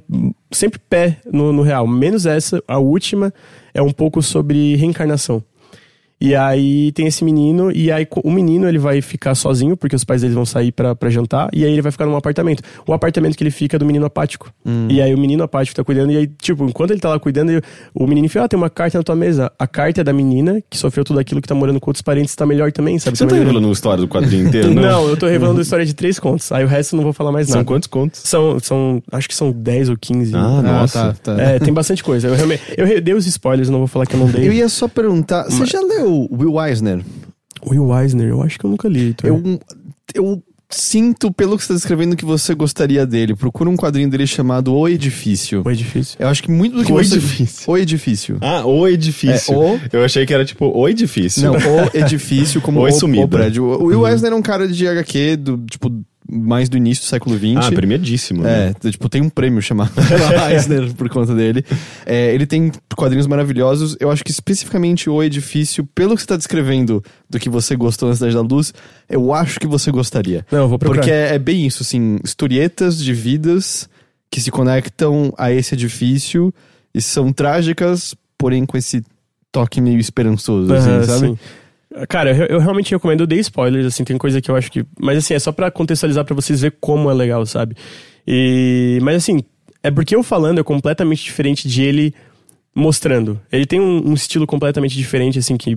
Eu, eu gosto muito de mangá no geral. Eu acho que tem vários que tem vários problemas, mas assim, eu gosto muito, eu acompanho muito mangá. E não tem nada, nada que eu já tenha lido que parece com a Zano. É, ele é completamente único na indústria. só- é, como é o nome dele, devagarinho, pra nós? Então, aí eu não sei pronunciar porque eu não sei japonês, mas é tipo Inil Asano. Arrasando, tá? Isso. Ah, e é outro que eu recomendo também, mas eu não vou falar sobre é o Solaninho. Solaninho, cara, é clássico, assim, é. Nossa, cara. É ainda melhor que esse, só que esse tem vários volumes. Hum, tá. Então, eu acho que é isso que eu tenho pra falar sobre a Cidade da Luz. Da- a Cidade da Luz, da É hora. Eu vou ver se é de luz ou da Não, luz. mas tudo bem. Isso, É, enfim, isso- né, todo isso- mundo- a isso- galera- pô. Rick, eu volto pra você então. Você tinha uma coisa sobre o Kennedy que você queria falar sobre? Então, não é um documentário que, que entrou há pouco tempo na Netflix e eu assisti nesses dias e eu achei ele impressionante, assim, ele é muito bom. É um desses documentários que consegue recriar um período a partir de, de, de registros históricos e vídeos é, e, e- e, sabe, tipo, assim como o Wild Wild Country consegue colocar a gente numa narrativa usando basicamente só é, VHS antigos e registros em vídeo antigos, esse daí, esse daí também consegue fazer isso de uma maneira impressionante e ele é, sei lá, ele tem tudo a ver com o momento que a gente tá vivendo atualmente aqui no Brasil é, e não sei, ele, ele me levou às lágrimas, assim, tipo, de chorar compulsivamente umas duas vezes. É o é, Bob Kennedy for President. É um documentário sobre o Bob Kennedy, que é o irmão do JFK, né, do John Kennedy. E que também, assim como o seu irmão, foi assassinado.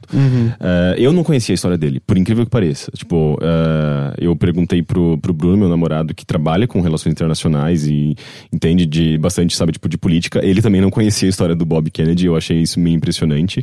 É, você, você conhecia, Lucas? Não, não tinha. Então, é engraçado isso. As pessoas, as pessoas sabem do John, eh, F, do John F. Kennedy, eh, mas não sabem da história do irmão dele. E, e, e elas são muito parecidas e, e, e é igualmente trágico. E é, mei, é meio impressionante, assim, como os Estados Unidos. A história dos Estados Unidos é muito louca, a história política.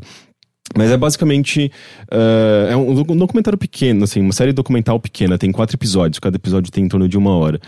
Eh, mas conta a história dele, né, de como ele começou a entrar ali, ali pra, pra política. Ele nasceu na família Kennedy, que tinha muito dinheiro, muita influência. Ele não precisava estar fazendo aquilo, mas ele se interessava por política, ele se interessava pela, eh, pela vida eh, pela vida pública, né, e ele começou a se envolver com isso.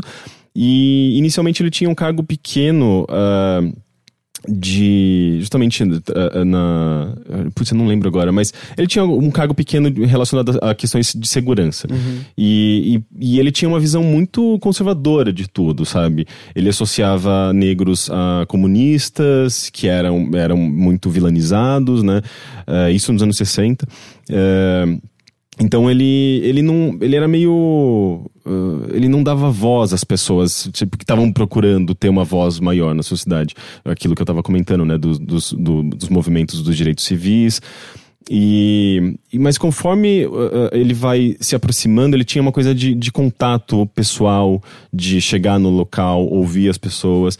Ele começou a perceber que, na verdade, tudo aquilo era uma, era uma narrativa e, uh, para para justamente não dar voz, continuar não dando voz a essas pessoas. E ele começou a se aproximar e começou a ver que não era bem assim e, e que as pessoas tinham necessidades, que as pessoas estavam uh, sendo recriminadas. Uh, era um período em que uh, os negros ainda tinham que Uh, andar num, num, lado específico do ônibus, não podiam se misturar com as pessoas brancas. Os estabelecimentos, muitos estabelecimentos não permitiam a entrada de pessoas, pessoas negras uh, e existia uma segregação muito forte. Eles eram vítimas de violência, eles eram vítimas de repressão e, e ele começou a se unir cada vez mais. Inicialmente, o, os próprios negros, os imigrantes, enfim, essa, todos esses grupos, eles eram muito eh, ressabiados, porque eles tinham medo, na verdade, do, do Bob Kennedy. Mas conforme uh, ele, ele vai se aproximando e vai ouvindo eles e, e levando as reclamações deles para as, as, as, assembleias, uh, eles vão percebendo que, na verdade, ele é um aliado, um aliado muito importante, inclusive. E, e, e, ele fica muito associado a esses, a esses movimentos. De repente, assim, eles se tornam. De repente, não, acho que tem uma construção aí, né? O, o, o documentário vai acompanhando a década inteira, praticamente. Mas ele, ele acaba se tornando um aliado muito forte, né? Ele, ele percebe uh, que ele era, ele, ele, era muito ignorante com relação a essas questões e de repente ele, você percebe que ele deixa de ser um político eh, conservador para se tornar um cara super progressista, sabe? E e ele é uma, provavelmente um dos maiores nomes, assim, a dar voz e, e trabalhar com essas pessoas, sabe? Grupos uh, de imigrantes, uh, que aqui no Brasil seria, não seria muito diferente, sei lá, tipo, de movimentos sem terra, sabe? Uh, de, de pessoas, de grupos políticos, uh, de pessoas bastante vulneráveis, sabe? E, e conforme o tempo vai passando tal, ele começa a. Ele concorre a um cargo. É, ele vira senador uh, e ele concorre, ele começa a concorrer depois de. Quando, quando acontece isso? Uh, enfim, ele concorre ao cargo de, de presidente dos Estados Unidos uh, e tem as primárias, né, que eles chamam. Acho que você tem que uh, passar por diferentes estados. É para escolher qual vai ser o candidato democrata e qual vai ser o candidato republicano, é, é? É isso daí mesmo. E, e ele começa a ganhar em diferentes estados e, e quando ele, ele, ele vai, ele concorre na Califórnia, é super acirrada a disputa ali, mas eventualmente ele acaba ganhando também e ele acaba se tornando meio que um favorito, né? Tipo, o país inteiro estava muito dividido, mas ele tinha muita força para ganhar essas eleições. E eh, de, pouco tempo depois dele ganhar é, é, as primárias ali da Califórnia, num, numa celebração, depois do discurso dele, ele é assassinado. Gente, ele é assassinado por quem? Então, e a, a, o, episódio, o último episódio é bem focado nisso, na, nessa, nesse processo uh, de, de investigação. Descobrem quem que é a pessoa muito facilmente. Uh, tem toda uma questão lá, tipo, se, é, se o cara vai ser uh, executado, ou se ele vai, vai pegar prisão, prisão perpétua.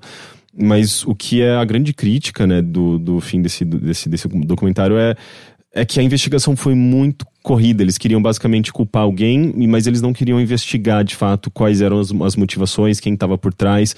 Porque quando você tem. É, dois candidatos muito importantes da mesma família que são assassinados. E no mesmo período ali você tem a morte do Martin Luther King, que é assassinado por conta da, do, do, poder que ele tinha, né? Tipo, de, de, de uh, das, das, causas sociais dele, do poder transformador que, político que ele tinha naquele cenário.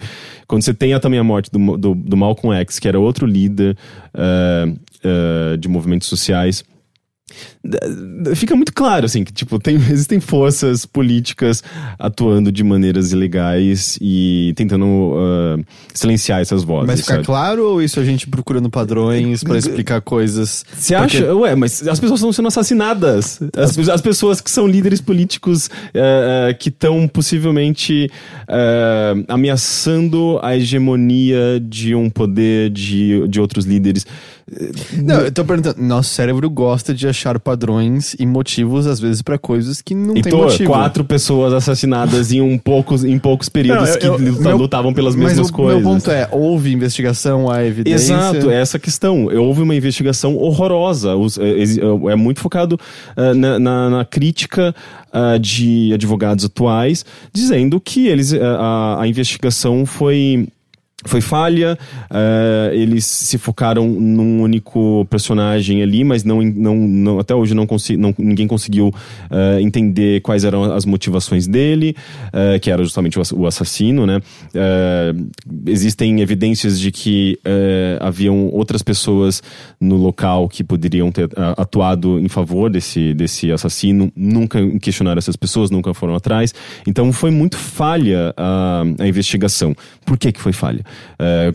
Quais são as, as reais motivações desse, desse assassinato? Ninguém respondeu até hoje. E, e, e o documentário ele, ele acompanha muito a perspectiva desse velhinho que atuava muito em, em favor ao, ao Bob Kennedy, muito do, ao lado dele, era tipo um aliado dele.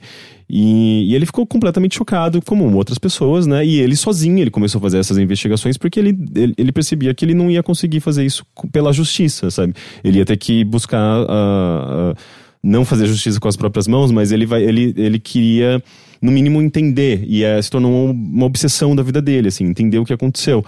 Uh, e, e, por isso que acaba sendo muito emocional, sabe? Porque a história em si do Bob Kennedy é, tipo, é, é chocante, sabe? Uh, quando pegam uh, o corpo dele trans, de, e, tra e, transportam o corpo dele, eu acho que da, de algum local na Califórnia até Washington de trem. Cara, é, é, é, tipo uma cena absurda, assim, tipo, de, de, de, de emocionante, sabe? Tipo, as pessoas muitas e muitas pessoas esperando o trem passar, tipo, na, na, na, na, ferrovia. E quando passam, elas fazem algum gesto, elas demonstram, sabe, tipo, um gesto de, de, de luto mesmo. E, tipo, é, é, é foda. É, e, e, e, esse velhinho, tipo, ele representa muito isso, sabe? Tipo, essa perda horrorosa e essa injustiça, sabe? Tipo, de, de as pessoas encontraram o assassino, mas o, o que tem por trás desse assassino, sabe? E meio que não tem resposta, sabe? O velhinho tá lá até hoje, ele tem 80 e poucos anos e ele fala, tipo, eu vou morrer continuando eh, fazendo isso, sabe? Então é muito. Uh, é um documentário muito bonito, assim, sobre. Ele é muito triste, muito, muito, muito triste, mas ele é meio. Ele, ele, ele deixa essa coisa de, de esperança, sabe? Tipo, de. Existem pessoas que continuam lutando, ele, ele brotou sementes. Uh, e, tipo, a, a, o local onde ele foi, foi morto hoje é uma escola para imigrantes, sabe? Focada é, em pessoas é, latino-americanas. É, tem um painel, tipo, lindo, assim, tipo... É, é, é uma outra cena muito emocionante que ele, é, esse velhinho leva pessoas que trabalharam com trabalharam não, que foram ouvidas pelo Bob Kennedy, uh, especialmente líderes de movimentos sociais e tal, e levam essas pessoas para ver esse painel que elas nunca tinham visto, elas não sabiam que aquela escola existia, e, de, e eles se veem no próprio painel, tipo artístico, né, tipo uma ilustração deles, uh, tipo no cantinho, o cara fica tipo super emocionado. É muito bonito, tipo, é, é muito foda. Como é o nome de novo? Bob Kennedy for President. Uh, cara, que bizarro que eu nunca tinha ouvido esse nome. Pois é, então, é, por isso que foi, pra mim foi muito, tipo, foi muito chocante, assim, tipo, conforme eu ia assistindo, eu falava, não é possível que eu não sabia. Daí eu entrava no Wikipedia e ficava lendo, mano, é verdade, tá aqui, sabe? Tipo, eu não, eu não tô vendo uma ficção, sabe? Não é porque, é fake news. É, porque, tipo, sei lá, assim, depois que eu vi o, o, o Wild Wild Country, Country eu, eu, eu ficava nessa de quantas histórias maravilhosas existem por aí. Volta eu estou do... perdendo. Será que. Será Cidade que... da Luz, a quantidade de coisas insanas que acontecem na vida, no dia a dia, que a gente. É. Não, mas é isso, né? E, e, e, eu não sei, assim, eu tô ficando meio fascinado por esses documentários uh, que são basicamente vídeos em, v, em VHS, sabe? Vídeos de má qualidade. Ah, mas, tá. mas não má qualidade, porque na verdade a qualidade do vídeo é muito boa, assim. Eles, eles conseguiram as fontes originais, os vídeos estão bem preservados, mas, sabe, tipo, com as, as, as bordas pretas do, dos lados, assim. é meio impressionante, tipo, ver que tem tanta coisa maravilhosa surgindo com materiais tão antigos, sabe? Aliás, você viu, vocês viram o, aquele filme novo do que o Peter Jackson trabalhou de graça, que é colorizando e dando áudio a gravações antigas da Primeira Guerra Mundial? Não, não vi, nossa. É, é, tipo, tem um trailer e parece muito legal. Assim, eles fizeram um trabalho bem foda de colorizar tudo do jeito certo. Chamaram especialistas em leitura labial para ver o que, que os soldados estariam dizendo ali naquele momento. E aí contrataram atores para botar voz na boca deles. E aí sonorizaram que tipo de coisa especula-se que estaria acontecendo naquele momento e tal. Uau. As cenas que tem no trailer são bem, bem impressionantes, assim. E ele vai justificando dizendo assim: ah, a nossa memória da Primeira Guerra Mundial é uma em preto e branco, mas ela com certeza aconteceu em cores, né? Sim. E, e então é meio, tipo, tentando, sabe, deixar mais vivo na nossa, na nossa visão a, a Primeira Guerra Mundial. Mas isso é um filme documental? É, um, assim? é, eu acho que é um filme pegando esses trechos. Eu esqueci o nome agora, mas se você procurar Peter Jackson, ia estrear agora na Inglaterra. Eu imagino que se chegar aqui vai ser em circuito bem menor e tal, não parece ser o tipo de coisa. Nossa, é É, Peter o- Jackson? Trabalhou de graça porque Uau. o avô dele lutou na Primeira Guerra Mundial Ah, que e ele sentiu uma conexão é, para com isso, assim. Uhum. Parece, parece interessante. Lembrei agora porque você falou disso, de, sabe, preencher. Porque eu sinto que a gente pensa muito mais na segunda, né, como um todo. é, enquanto países como França e tal pensam muito na primeira porque foi muito mais mortal pra eles, né? Foi um Uhum. massacre bizarro, gigantesco. Sim. Da hora, Bob Kennedy for, For, President. President. Está disponível na Netflix, tá, é super acessível e eu não poderia recomendar mais, especialmente nesse momento que a gente precisa de muita reflexão e muito, muita empatia. E mais informação verdadeira. É muita mais informação verdadeira. É, apesar que você chegou a pesquisar se, tipo, qual é o viés do documentário, se a vida pública do Bob Kennedy realmente era assim. não, ou... não cheguei a, a ler. Que eu vou- É, vou presumir que devem ter importante, poréns, né, ali, não, não, é, é provavelmente. importante. Todo Geralmente documentário tem um viés, né? Tem, tem um viés, claro. Mas é. Eu não sei, tipo, se, se você, tá, se tá- você tá fazendo um documentário sobre um, um- uma pessoa que parecia tão próxima a pessoas vulneráveis e dava ouvido a, a, a movimentos de pessoas vulneráveis, eu não sei, eu, eu, eu automaticamente vou, criar- vou criar uma empatia muito Ah, forte sim. pra esse personagem. É, não, é que eu sempre penso no Making a Murderer, que você termina de ver o documentário e fala, nossa, esse é o cara mais injustiçado da história. E aí você vai ler sobre ele e você vê a quantidade de informação que o documentário deixou de fora e Uhum. tal, sabe? Então é. Você tá criando um viés da história, né? Da- Uhum. Quando você tá narrando qualquer coisa. É que nesse caso, pelo menos, na verdade, a- ele é a vítima da injustiça, né? Então acho que não tem muito como, como errar ali, Uhum. tipo, né? Tipo, é, você não tá pendendo pra um lado ou pro outro, né? Você tá contando a história do cara e que foi, de fato, um- uma tragédia horrorosa. Uma tragédia não, né? Tipo, foi um assassino brutal, nojento, né? Então, não acho que não tem muito como ser tendencioso nessa história. Ó, né, eles não deram atenção pro, pro, pro sei lá, pro, pro assassino. eles, pior que eles dão bastante atenção até pro assassino, eles uh, mostram várias, várias cenas dele se defendendo, ele tentando lembrar do, do acontecimento e não lembra por alguma razão. Então é meio, é meio, é tudo muito esquisito essa parte do assassino e, do- e dos motivos em si. Entendi.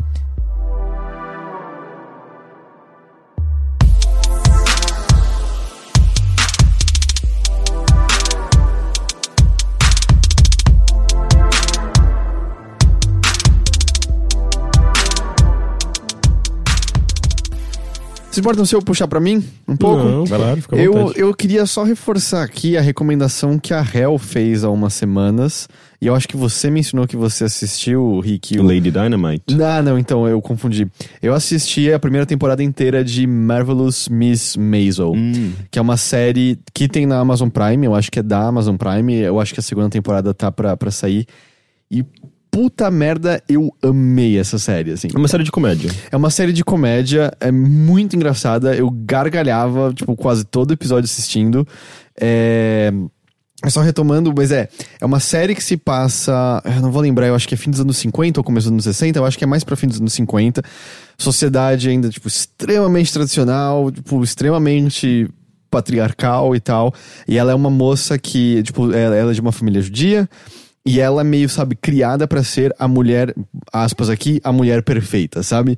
E ela, tipo, se apaixona por esse cara, e eles casam e segue todas as tradições, o casamento, o, o, o- casamento deles, eles ganham um apartamento porque as duas famílias dão dinheiro e vivem, sabe, numa mansão, num apartamento gigantesco na melhor parte de Nova York, completamente insulados da, da, da, da, da dureza da realidade onde eles estão e tal. E ela ajuda muito ele porque ele curte fazer uns, uns open mic de, de stand-up e tal. E ela, assim, é muito. Parece quase um. Vocês já viram aquele filme Mulheres Perfeitas mesmo? Assim, que tipo é o sonho. É, vamos dizer, a, a parte do sonho americano é a moça que tá sempre maquiada e bonita em casa e cozinha tudo perfeitamente e cuida dos filhos e tipo, não é uma pessoa, é um robô basicamente. Uhum. Ela é meio que isso na vida dele assim, em grande medida, apesar de que ela tem personalidade, ela já é engraçada conversando com ele, mas ela, tipo, basicamente ela é casada com uma criança, como eu imagino que é o caso de boa parte dos casais, né? especialmente nessa época quando era esperado que todas essas tarefas ficassem na, na mão da mulher. E ele vai fazer esses stand-ups e ela fica, tipo, anotando, assim, o timing dessa aqui foi bom, hum, essa piada aqui precisa de muita entonação, e fica repassando com ele depois ali o, o, o, o que ele fez na comédia, assim, me assessorando ele em tudo. E apesar dessa. E tem uma cena que é muito engraçada e assustadora que mostra que todos os dias, quando eles dão boa noite, eles, ela tá maquiada e linda indo deitada do lado dele. Ela espera ele dormir. Ela levanta escondido, vai até o banheiro, tira toda a maquiagem, coloca produtos de limpeza, prende o cabelo, deita na cama escondida e coloca o despertador. Não, e abre a janela de forma a que o sol acorde ela meia hora antes dele acordar. Porque ela acorda antes, Gente. volta pro banheiro, tira todos os produtos, arruma o cabelo, põe a maquiagem e acorda perfeitamente linda do lado dele novamente. Assim, isso, isso representa muito do que a vida dela é do lado dele. E ainda assim ele decide que não, ele tá ela tá sufocando ele e ele resolve abandoná-la. que absurdo. Homens, né? ele deixa ele com, com do, com do- dois, ah, com um filho e com uma filha. Ela vai contar pra família dela, pro pai e pra mãe, que tipo os pais dos, do- dos dois, tanto dele quanto, quanto dela, são tipo maravilhosos na série. O, o ator do pai é o que fazia aquele Monk. É, eu esqueci Eu o nome é, dele eu sei agora. Quem que é, É. mas eu não lembro o nome E dele. fez aquele 13 terceiro espírito, que é melhor não ser lembrado. É, eles estão muito bons e ele vai contar, ela conta pros pais e obviamente a reação dos pais é culpá-la por não ter mantido o homem dela por perto. E ela, só que a série é leve ainda, ela é açucarada, assim, você vê essas coisas acontecendo, mas ela tá sendo engraçada. E acontece dela, nesse, nesse dia que ela tá vendo, tipo, tudo desmoronar e as coisas horríveis não tem suporte, ela começa a beber. E ela, tipo, vaga pela cidade e vai parar no bar onde o marido fazia stand-up em open mic. E ela chega bêbada, sobe no palco e começa a falar as coisas que estão na cabeça dela. E ela é incrível. Ela é estupidamente engraçada. Ela, tipo, faz todo mundo rir pra cacete. E a moça que trabalha no bar, que é uma das protagonistas também, fala assim: Ô, eu vejo comediante aparecer aqui todos os dias. Eles são tudo um lixo. Tipo, eu vi duas pessoas até hoje subir nesse palco e serem incríveis com você. Um deles é o Lenny Bruce, que, tipo, é baseado né, no, no comediante, tá lá na série. E outra é você. E aí a série, isso é o primeiro episódio, só isso que eu tô falando. E aí a série é ela meio que se emancipando cada vez mais, ela começa a procurar emprego, ela começa a ter que fazer os pais aceitarem que a vida talvez vá ser diferente, ela tentando entender como é ser mãe solteira com essas duas crianças, ao mesmo tempo que ela começa a desenvolver uma carreira de comédia, tipo, indo fazer, fazer stand-up nesses lugares, aprendendo qual é a dificuldade de desenvolver comédia, como é o timing, como é falhar na frente das outras pessoas. E é maravilhoso, assim, maravilhoso. Até porque a série acaba tendo um- um muito do, do, do- do- vamos dizer, da crítica e comentário dela, é que ela começa a ter a mentalidade de uma mulher moderna que tá cada vez mais tipo, questionando, não diretamente, mas através das ações delas de tipo, por que que eu tenho que exatamente me submeter a isso?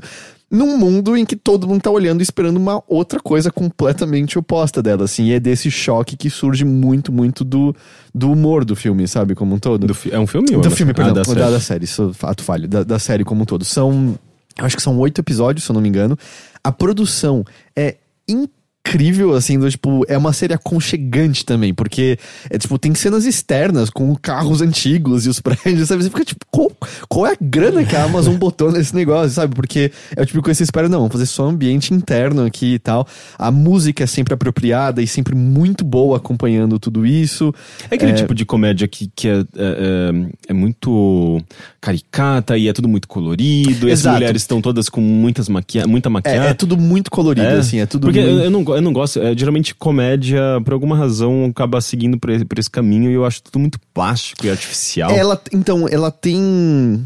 Eu sinto que é proposital na direção, tem essa, esse verniz artificial, esse verniz teatral quase em, em muitas das ações. Mas é muito também tem a ver como é esperado que ela haja ante o mundo, sabe? É muito mais centrado na personagem dela e você vê isso na mãe dela, por exemplo, sabe? Mas sim, é uma série açucarada, com certeza. Tipo, ela não. Tipo, tem crítica, tem comentário, mas ela não tá ali pra, pra ser crítica social foda, sabe? Tipo, É, é, curioso que, que, que ela, ela é meio parecida com Lady Dynamite, que a Hel também comentou, que eu comecei a ver. Não sei se eu veria agora, justamente porque seria meio. Ah, outra série sobre uma humorista, sabe? Tipo, e a reação do mundo ao humor dela, e, essa- e, a- e o, e ela enquanto mulher num ambiente patriarcal. É muito. Sabe, os mesmos temas, parece, assim. É, mas, mas apesar disso, eu gosto dele. É, não, eu, eu gostei muito, muito. Tipo, a- a gente viu quase tudo numa sessão só, o que eu não faço mais com séries de jeito nenhum. A gente só queria ver mais e mais episódios e tal, porque tava. Tava muito, muito legal. E quando, tipo, a série como um todo é engraçada, mas quando rolam esses stand-ups dela, a gente gargalhava sem parar, assim. Tipo, é, é impressionante. É muito, muito legal. E é o, eu acho que a Raul tinha comentado, é da Amy Sherman Paladino, que é do Gilmore Girls, certo? Então tem muito desse, o timing de, se eu não tô falando besteira, e ela mesmo, tem muito desse timing de conversa, sabe? Do tipo, pá, pum, pá, pum, assim, a conversa funciona. É tipo, as pessoas de fato, sabe, estão rebatendo uma na outra ali. Eu recomendo demais, tá na Amazon Prime. É, sabe que eu tô desiludido com série como um todo ultimamente e tal. Mas, nossa senhora, eu gostei demais. É Marvelous Miss Ma Maisel. Tipo, Tô anotando tudo mentalmente aqui pra ver. se você entrar no post no overloader.com.br, tem todos os tópicos anotadinhos direito no tempo deles, certinho. É, gente, tinha mais alguma coisa? Você tinha mais uma coisa, não tinha, Lucas? Hilda. Hilda, Dá fala- tempo? Dá tempo. É um desenho que estreou recentemente no Netflix. Eu acho que não faz nem um mês direito que estreou no Netflix, que é basicamente baseado numa HQ, que se eu não me engano, eu posso estar errado aqui, tá? Porque eu não pesquisei profundamente. Que é, Ah, bonito. é que eu vi toda a A gente série. convida ele, o cara nem pesquisa as coisas antes. Ah, é que eu, eu, eu vi toda a série, mas assim, eu não tenho certeza se é. ba- Eu acho que é baseado meio que em cultura escandinava, da, da Escandinávia e tal. E é basicamente essa menina. É, ela, ela e a mãe que viviam no meio da floresta. Assim, primeiro eu quero dizer assim, que é uma animação linda, linda, assim, esteticamente falando, é muito caprichado. E eu acho que o Netflix tem, em relação à série, tá bem. Tem, ultimamente, pelas que eu tenho visto, tá bem mais ou menos, né? Ou- É, em geral, é- a- média não, caiu bastante, né? É, de, qualidade, de novo, acho que mais ou menos é você sendo extremamente bondoso, assim. É, É. é, no geral, é não assistível. É, exatamente. E aí veio o Hilda e eu vi em dois dias. Ah, assim, são 10 episódios, eles são mais curtinhos, são menos de meia hora todos, porque é uma animação, né? Mas assim, é. A palavra que eu daria pra ele é espetacular, mano. É basicamente uma animação que é essa menina e a mãe que moram no meio da selva. E acontece, ah, esse mundo que elas vivem é tipo. É fantástico no sentido de fantasia, sabe? Então, por exemplo, ela vive explorando a selva, ela gosta de desenhar, ela gosta de explorar. E quando ela sai pra explorar, existe tipo, ah, os trolls de pedra, que são trolls que durante o dia dormem, mas quando vem a noite eles acordam. E. Como é que eu vou dizer? Só que é tudo muito. Eu tu usou a palavra aconchegante é muito aconchegante, sabe? E assim, ele é uma ele também é bem, é bem inclusivo. Por exemplo, a protagonista é uma menina e ela é super não entra nos padrões, sabe? Que não, não é uma coisa ah, ai, feminina, etc. Assim, Ela é curiosa. Ela é né? curiosa. É, tipo, é uma é uma coisa meio. Eu vi o trailer, eu lembrei de, de Luna, aquela personagem brasileira de uma série da, da Discovery Kids, que é justamente, tipo, a menininha curiosa que quer saber de tudo e provavelmente vai ser uma cientista, sabe? É, exatamente. E aí ela é curiosa, ela explora, e ela é corajosa, e ela é super empática com tudo. E aí, é, esses, esses dois primeiros episódios são na floresta. Só que assim, todo, toda a série se passa na cidade, que é Trollberg. É, que basicamente... Tem trolls lá. Ah, então, ah, basicamente porque é uma. Oi, desculpa. Tem um muro ao redor que. pra não ter trolls, por isso que é Trollberg. Mas basicamente, mas é muito legal, porque assim, eu- os dois episódios que eu, eu, tipo, eu vi inicialmente os dois primeiros episódios, assim, pensei, nossa, cara, na floresta é muito legal. Tem coisa sobre gigantes, e tem coisa sobre esses trolls, e tem sobre os elfos, que são criaturas minúsculas assim. E aí tem todas essas amizades que ela faz com as criaturas, e ela tem um, e ela tem um cachorro que na verdade não é um cachorro, é um Deer Fox, que é uma mistura de viado com raposa, sabe? E muito, tudo muito legal. É porque, tipo, o que eu senti vendo é porque tem muita. É tudo muito novo. Pode ser que eu seja leigo na, na cultura que se inspirou, mas era tudo coisa, gente, isso aqui é muito único, muito mágico. Sabe aquela sensação de ver uma, sensação de ver uma parada e achar aquilo mágico mesmo? E é realmente isso, porque era tudo. Pô, tu pega gigante. Pô, gigante não é uma coisa nova. Todo mundo já falou sobre gigante, só que a forma que ele fala. Que a Hilda mostra isso é muito novo. E é muito bonito, muito fofo sempre, sabe? E Mas, é- mas sem essa questão, digamos, mítica, assim, mitológica, é, tem uma, uma trama que você se envolve, assim, tipo, com a personagem, se Tem- identifica? Tem, com certeza, porque, tipo, ah, como eu falei, no começo ela é mais isolada ali, e aí acontecem problemas que elas se mudam pra cidade. E aí, quando se muda pra cidade, é aquela coisa, ela começa a ter que se relacionar com humanos, então também tem aquela relação humana, sabe? E aí tem um conflito de ela não saber lidar, conversar com as pessoas.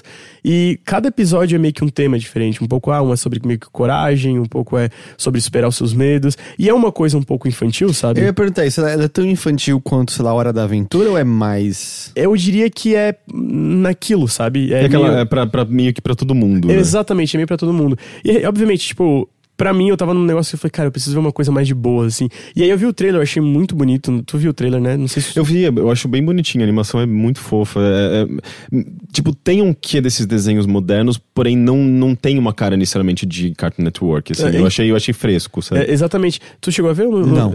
depois- então, é basicamente é porque ele é baseado numa HQ, né? E. E aí, e, cara, eu, quando eu vi, eu ficava. Cada episódio só ia melhorando, sabe? Tipo, o ritmo é muito bom. Ah, todas as questões, porque ele trata sobre, sei lá, questões ambientais, sobre essa. é, muita coisa que vem muito de. Vamos dizer, violência que vem do, de ignorância, de não saber do que tu tem, tu ter medo de uma coisa porque tu não conhece aquela coisa. E ela meio que quebra todos esses paradigmas de, ah, mano, ah, isso aqui é assustador. E ela, não, não é assustador, não, olha só. Ah, mas, não, mas olha só, tipo, tenta chegar nisso, entender isso. E é, e é uma, é uma mensagem da, da, da- da série que realmente é infantil, tem essa coisa, aquela positividade ingênua, como tu tinha falado antes, sabe? Mas é uma coisa que eu também achei bonito, sabe? Que é basicamente sempre ela, super, cara, não, vamos, em vez de, tipo, atacar isso aqui, vamos tentar entender essa criatura, sabe? E também é, pô, é super legal, porque a, a protagonista é uma menina, a amiga dela é uma menina negra também, e o menino, ele não é aquele pa- padrão de menino corajoso e forte, ah, e é um menino, assim, mais recluso, mais assim, sabe? E mesmo assim isso não torna ele fraco também. Então ele quebra essa- essas... é, como é que eu vou dizer? Essas normas que tem em relação a personagens que vários desenhos estão fazendo, na verdade, né? Não é, obviamente, não é só Hilda. Mas assim, eu me surpreendi muito porque o Netflix só tava lançando coisa ruim. Tudo que eu via ficava meio, ah, meu Deus, eu vi o Hilda e eu fiquei, cara, em dois dias eu vi tudo. E eu também, como tu falou de. Eu não vejo série assim. Eu vejo bem espaçado e eu não tenho muita. Não, não não é a palavra paciência, mas é a disposição de estar vendo assim, nossa, seguido, especialmente quando é. Tudo bem que ele é mais curto, isso ajuda, né? Mas, cara, é lindo, lindo, assim. E os personagens são muito bons, os diálogos são muito bons. Eu sabe aquele negócio que eu. Cara, qual a tua crítica? Pô, não consigo pensar numa crítica, sabe? Eu realmente gostei. Realmente é, posi- é uma positividade ingênua, mas eu gostei da forma que é aplicado ali, sabe? Uma coisa muito importante é que quem fez a trilha sonora foi a Grimes. É, eu ia citar isso. Na verdade, eu não ia porque eu tinha esquecido, mas é muito boa a trilha sonora que foi a Grimes que fez. E. A êxodo. Já é ex agora? Acho que é, eu acho que é. Ah, mas a gente tá- é muito caras, né? Tipo, de, de repente todo mundo ficou interessado em acompanhar. Porque foi o casal mais esquisito de Foi, e foi, aparentemente foi um dos catalisadores pro derretimento completo do Elon Musk, porque aparentemente ele tinha mudado as ações pra 4, ele fala, feito piada que mudaria as ações pra 4,20 no Twitter pra impressionar ela, e isso alavancou um monte de merda, e aí, tipo, as ações da Tesla não param de cair por uma das merdas que ele fica falando no Twitter, e aí vazaram as fofocas da outra... Da- Ah, a Azaria Banks, é Acho que era ela, Acho que era. porque ela tinha amizade com a Grimes, e aí a gente ficou sabendo do vício do Elon Musk em Ambien, a gente ficou sabendo que aparentemente ele tem um pintão, a gente ficou sabendo... Foi- E a, e a Caras fechou no, no pior momento, É, né? Que né? tinha todo um material maravilhoso. A minha coisa. a- não, nem a favorita, porque é sacanagem, porque tem gente sofrendo com isso, mas, tipo, aí teve um monte de merda que ele falou no Twitter que começou a ferrar a Tesla e a- começou a desvalorizar muito a empresa. E aí, agora, por conta de umas investigações, ele foi. Tipo, ele é CEO, mas foi retirado, acho que, do Board of Directors. Acho que é isso. E aí, cada vez que ele twitta, tem umas pessoas, tipo assim, respondendo: Cara, para de twittar. Eu, tipo, perdi 60 mil dólares no último mês porque você fala merda no Twitter e as ações desvalorizaram. Não, e seriamente, pessoas falando: Cara, eu investi tudo que eu tinha na empresa porque eu acreditava Que e ela absurdo. desvalorizou de uma maneira que eu tô pobre agora. Não sei o que lá. E, e eu acho que quem saiu ganhando foi a Grimes, né? Que ela, não sei, tipo, ela era uma. Por conta do pintão, só se for isso. É, não, não, não, mas eu acho que ela, ela tinha uma, digamos, uma certa, um certo sucesso, uma certa popularidade, mas ela não era uma. Ela não era, ela não era puta conhecida que nem, sei lá, Rihanna, Essas sabe? pessoas começaram a ouvir Grimes quando Elon Musk? Não, mas ela tá pra lançar um álbum novo, ela vai certamente ganhar um- uma atenção muito maior agora. É, tá na mídia aí como É. todo. é. Não, mas assim, é, voltando pro Rio, é, realmente é basicamente, cara, é isso, sabe? É porque ele pega esse negócio de fantasia pra mim é o que, que as pessoas exploram. Eu tava tendo uma discussão com o Bruno sobre isso, assim, só negócio de jogos que é sempre mitologia nórdica, mitologia grega, e aí quando tu pega uma coisa, por exemplo, ah, sei lá, não necessariamente mais países nórdicos, ou essa coisa que não é tão comum, pelo menos pra gente, eu, eu acredito que isso não é tão comum.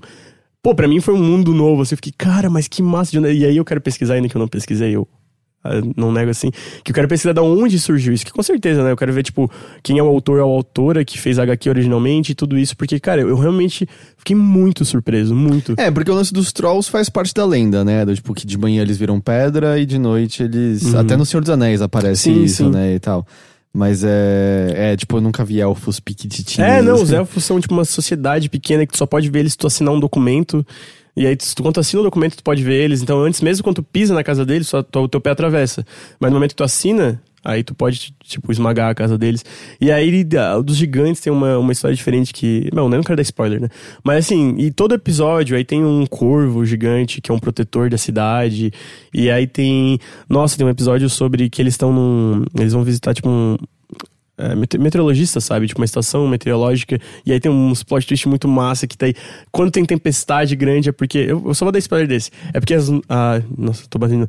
Porque as nuvens estão discutindo entre si. Aí elas falam, não, porque eu acho que é melhor isso, isso, e bom, cai raio. Ah, eu acho. e sabe, tipo, umas coisas muito legais. E aí ah, aparece a Hilda pra apaziguar a discussão e ela fica meio que uma, uma mediadora, assim, no meio de um debate, assim. Então, umas coisas, cara, fantásticas, sabe? Que eu fiquei vendo e fiquei, cara, isso é muito legal. E, enfim, é- realmente é só isso. Eu queria só falar muito bem dessa, dessa série, porque Tá, acho tá no Netflix, né? Então tá, também. tá no Netflix. E essa vale a pena ver, assim como a que tu falou do Bob Kennedy. Bob Kennedy for President. Da hora, da hora. Hilda. Ou Hilda. Hilda. Tipo a Furacão. H-I-L-D-A. Isso. É, vamos dar uma lidinha então em e-mails antes da gente encerrar por aqui? Por Sim. hoje? Tudo bem?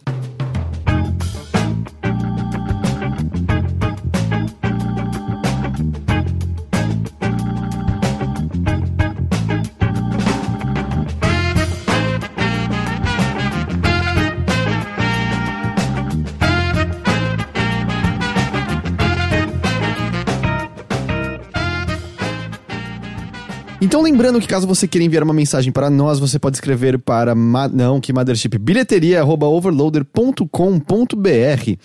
É, são alguns meses que já estavam aqui separados, porque no último bilheteria a gente acabou não tendo leitura de e-mails. Eles fazem referências a episódios passados. É, talvez não faça 100% sentido agora, porque já faz um tempo, mas é só a gente atiçar as memórias que eu tenho certeza que a gente consegue. O Matheus escreve: Olá pessoal, como estão? Me chamo Matheus e estou empolgado em vir deixar vocês agoniados com minha história de vida. Nada muito sério, é mais para responder o Heitor sobre agulhadas no olho, porque quando eu gravei com o Teixeira a gente falou sobre injeção na testa não ser tão ruim assim. E aí eu falei pro Teixeira que ele tinha que tirar a pressão do olho e que pra tirar a pressão um negocinho encosta, encosta né, no seu, ah, no seu olho e fica apertando e tal. E o Teixeira achou que eu tava mentindo. Faço exame de rotina no- no- nos olhos com certa frequência, como qualquer pessoa nessa geração de exposição constante à luz do celular deveria fazer. Oi, Teixeira. Recentemente descobri um começo de descolamento de retina, estágio bem inicial. Estágios mais avançados você começa a progressivamente perder a visão. Pois bem, precisei fazer um procedimento para colocá-las no lugar, digamos assim. O nome é fotocoagulação e envolve pequenos tiros de laser para colar a retina no lugar. Agora vamos para os detalhes sórdidos. Não, eu acho que eu não quero. Primeiro me aplicaram eu, eu um tenho muita colírio. aflição, é sério. Tudo bem, me aplicaram um colírio clássico para dilatar a retina e depois um colírio que anestesiava o olho de alguma forma, junto de um gel e uma lente que me impedia de fechar os olhos. Mesmo com todos esses cuidados, não sei se é comum médico, é, não sei se é comum, médicos podem ajudar melhor. O procedimento me fez sentir como se eu estivesse, como se eu estivesse levando pequenas agulhadas nos olhos Não. em um movimento circular. Parecia muito que o médico estava costurando meu olho mesmo. O médico pediu para que eu olhasse em um ponto fixo e levemente para as laterais, como a orelha dele, e foi o que eu fiz. O problema é que quando ele foi costurar meu olho dominante, olhar para um ponto fixo e não diretamente para a luz não evitou com que os fachos de luz acertassem meu campo de visão. Então foi assim: por uns segundos eu senti leves agulhadas no meu olho, enquanto piscadas de luz atingiam meu campo de visão, alternando entre a parede para a luz e para as veias no meu olho. Nossa, isso é um filme de horror. Isso é horrível. É horrível Imagina demais, alguém. cara. Se alguém fizer uma cena num filme com essa operação, vai ser provavelmente uma das cenas mais assustadoras que, que, que a gente vai, vai ver no cinema. Quando eu terminei o procedimento, tinha escorrido lágrimas dos meus olhos e eu não tinha percebido. Pelo menos pra isso o anestésico ajudou. Enfim, está tudo bem agora, mas o e-mail abarca a dúvida do Heitor e a revolta do Teixeira sobre visitas regulares ao oftalmologista. Façam exames de rotina sim e cuidem da saúde do zóio. Beijo pra todos, Como, Matheus. como que a gente sabe que nossa retina tá descolando? Quando a Eu gente não começa a ver sabia. Você embaçado? tem. Então, ah, bom, ah, acho que quando ele falou que é perda de visão. Mas, como no dele, que é um estágio inicial, você tem que ir no oculista uma vez ao ano verificar a saúde dos seus olhos. É, teve uma época que, quando eu tinha uns 22, há muito tempo, eu nunca. Eu acho que. Eu cheguei no oculista depois, mas eu acho que nunca foi diagnosticado nada. É, eu acordava cedo, ia trabalhar no computador, e daí eu começava a perceber. Eu percebia que. Um, como se fosse um círculo no meio da minha visão, tipo um, um donut, como se fosse um donut. Essa área do donut ela ficava meio embaçada. Ah. E, e depois disso me dava muita dor de cabeça. Daí não tinha- era de luz isso. Não, não, Tá. era só tipo começava a ficar embaçado nesse nesse, nesse sabe, em cada olho tinha um donut embaçado muito grande e só o meio eu, cons eu conseguia focar e nas bordinhas eu conseguia ver com um certo E foco. você não ficou muito preocupado. É, e eu ficava com muita dor de cabeça logo em seguida. Isso aconteceu durante alguns tempos. Eu acho que eu cheguei no dermat... Não, no... Por isso que talvez não tenha nada. na- Não, eu cheguei aí no oftalmo e eu acho que já tinha passado e acabou não, não sendo. Tipo, não, não aconteceu nada, sabe? Mas eu lembro de achar muito esquisito isso. Gente, eu não sabia que vocês recebiam história de terror por e-mail ali. É, eu vou todo ano porque meu avô, ele teve é, degeneração macular, né? Então eu tenho que ficar de olho porque... Isso é o quê? Ficar de olho, É ó, uma, ó. é uma doença degenerativa que não tem cura, você vai ficando cego com o tempo. Hum. E tem métodos pra fazer evitar o máximo de tempo possível. Era até uma coisa que ele conseguia de graça pelo SUS. Uhum. É, aí ajudou a evitar por um tempo. Ele tomava injeções no olho mesmo, se eu não tô Nossa. enganado. E aí ele saía com um óculos que parecia do Devil, que era um óculos escuro, mas não só na frente, tipo, cobria as laterais e embaixo também, porque não podia entrar luz nenhuma Nossa, mesmo, que assim. loucura. E então eu fico de olho porque ah, o médico me falou que mais ou menos quando tiver uns 40 anos é quando como pode começar a acontecer. Ah, o próximo e-mail vem do Gabriel. Ele diz: Olá, pessoal do Overloader, espero que esteja tudo bem com vocês. Escrevi um e-mail há um pouco, há um pouco mais de dois anos atrás, falando sobre uma amizade com benefícios que tinha na época, onde eu procurava uma ajuda em pedir ou não a garota em namoro. Aquele e-mail foi minha primeira comunicação com as três pessoas que até então eram só vozes na minha cabeça. Depois de alguns meses, vocês vieram para a minha cidade, Campinas, para dar uma palestra no SESI. Fui na. No Sesc. É no Sesc, é verdade. Fui na palestra com a mesma garota. Depois da palestra, acabamos todos indo para um barzinho. Sim, a gente foi comer joelho de porco, eu acho, não foi? Eu não comi joelho. Eu- foi, foi, eu comi- lembro, não, brincadeira. Eu, eu acho que eu comi joelho de... A gente não foi no Rei do Joelho. A gente em Campinas Mas a eu gente foi num bar, eu A gente lembro foi, eu acho que eu comi joelho de porco lá. Que acho que o Juan tinha recomendado aquele lugar. É... Cadê, cadê? Todos indo para um barzinho ou algo do tipo. E pra minha surpresa, vocês três deram carona pra mim e pra ela. Lembra? Lembro, lembro. que estávamos sem carro. Conversamos bastante, lembro até hoje do Teixeira falando: vocês entraram no carro com três homens desconhecidos mesmo. A mãe de vocês sabe onde vocês estão? Eu, É. eu lembro de, de achar que as pessoas estavam muito. é, sei lá.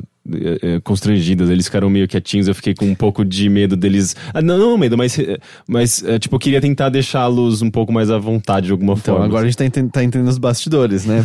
Acabei não interagindo muito com vocês quando estávamos comendo, e eu e ela fomos embora até que cedo, mas fiquei muito feliz de ter conhecido todos vocês e também pela garota, que eu já amava ter topado ir comigo em um rolê extremamente aleatório pra ela. Pensei em escrever esse segundo e-mail pelo menos uma vez por mês nos últimos dois anos, mas nunca achei o momento certo. Hoje, próximo dos meus dois anos de namoro de fato, queria agradecer a todos vocês pelo podcast, pelas opiniões e por me acompanharem desde 2012 e por estarem presentes até no meu namoro de forma indireta. Abraço apertado pra quem gosta e aperto de mão pra quem não gosta. Gente, que legal. Mas, é- mas ele conheceu a garota naquele dia ou não, eles já eles já se conheciam, mas ele, tipo, ele tava chamando ela pra sair e tal. E... E a gente meio que participou do date dele de alguma Ó, forma. eu, eu acho assim, se, eu- se ela não conheceu o Overloader e não conhecia a gente, foi nesse rolê e continuou falando com ele depois, um teste ali foi feito, assim, pra, pra, pra ver, pra ver se as coisas estavam dando certo. Então eu acho que eu acho que você pode se dar essa glória. Ah, que legal, que fofo. Achei fofo também. E o último e-mail de hoje é do Flávio Nogueira. Ele diz: Fala camaradas do Overloader. Estou escrevendo para comentar sobre aquele último e-mail lido no podcast Bilheteria. Sobre as. É, não é mais o último nessa altura, mas é sobre questões envolvendo felicidade, redes sociais e programas para se fazer. Vou começar pelo que foi comentado no final. Sem dúvidas, viajar não é fórmula mágica para trazer a felicidade para ninguém. Falo isso estando agora no Equador, no meio de um mochilão de 90 dias que estou fazendo com a minha namorada pela América do Sul. Uau. Uau. Adoro viajar, mas não é um estilo de vida que se encaixa para todas as pessoas. Tem inúmeros contratempos. Se você não tem muito dinheiro, como eu, precisa cozinhar, andar muito a pé e de ônibus, ficar em hostels duvidosos, mas para mim a recompensa é muito positiva. Acredito que o cerne central da discussão são as fórmulas mágicas que muitos propõem para pessoas que estão tristes e estressadas, como se fosse algo exato, de P implica Q, sendo que o que funciona para alguns pode não funcionar para outros. Outro ponto complicado são as vezes em que somos levados por uma espécie de inércia cultural de pessoas próximas. Vamos para a balada que vai ser legal, adoro séries, adoro videogame, etc. Acho que ser resistente a essa inércia pode ser um caminho para descobrir o que realmente nos consegue fazer feliz. Eu mesmo não consigo atualmente jogar 6 a 8 horas de videogame como fazia 10 anos atrás, entre outras coisas. Bem, era isso. Obrigado por me fazer companhia nessa e em outras viagens. Ainda mais quando estou de molho agora após torcer o joelho no meio do nada no Equador. Perrengues de viagem. Abraço. Boa Uau. sorte pra ele. Nossa, e tem que ter uma certa coragem também, né? Acho que Porque sim, né? eu mesmo tenho. Se eu tô num ambiente que eu não conheço nada e eu tenho que olhar no mapa, no Google Maps, e olha que a gente tem essas facilidades, né? Tipo, por conta do celular, mas é, é, mesmo assim eu, eu me sinto meio. Tipo, não estou num, num, num lugar seguro, sabe? Tipo, eu, não, eu posso me perder, eu, eu não sei se eu devo confiar nas pessoas aqui, sabe? Tipo, eu tenho um pouco dessa. Sou meio ressabiado porque eu não sou muito de viajar também, sabe? Então acho que é uma coisa de. É um negócio que eu tenho que quebrar também, sabe? E, até porque é legal você também estar num ambiente assim, né? Tipo, é ter uma, uma vista nova, não precisa ser necessariamente uma vista bonita, sabe? Um lugar tipo de, sei lá, em cima de uma montanha, não, mas só de você estar num bairro diferente que você nunca visitou, é um espaço novo, sabe? E você vai ver alguma coisa diferente do que você está acostumado. Então acho que isso é, é legal, né? Tipo, é, sair, é quebrar a rotina, é ver coisas novas. Isso é, isso é muito bacana. Lucas, Eu. muito obrigado por ter vindo aqui conversar com a gente. Muito obrigado a vocês por terem me chamado. Conta de novo para as pessoas onde elas podem te encontrar, onde elas podem encontrar seu trabalho. É youtube.com.br nautiluslink, twitch.tv nautiluslink, twitter.com.br nautiluslink e a gente também tem uma campanha no Apoia-se que é apoia.se barra nautilus, que é o pessoal também mantém o projeto vivo. Vocês têm feito bastante transmissão, não tem? Sim, é porque a gente fazendo. A gente tava assim, tava numa dúvida, né? Porque a gente tem essa dificuldade de se aproximar com a comunidade. A gente pensou, ah, como é que a gente pode fazer isso? E a gente resolveu perceber que era no Twitch. Porque no YouTube fazer várias lives ia prejudicar a retenção do canal e é, o vídeo é o nosso principal, né? Então a gente foi meio que pro Twitch pra fazer live. Eu usei o Bloodborne lá recentemente, foi bem divertido, bem, bem, bem, bem, bem difícil. Sofri bastante. E o Bruno tá fazendo uma live agora, inclusive, lá no Twitch, então.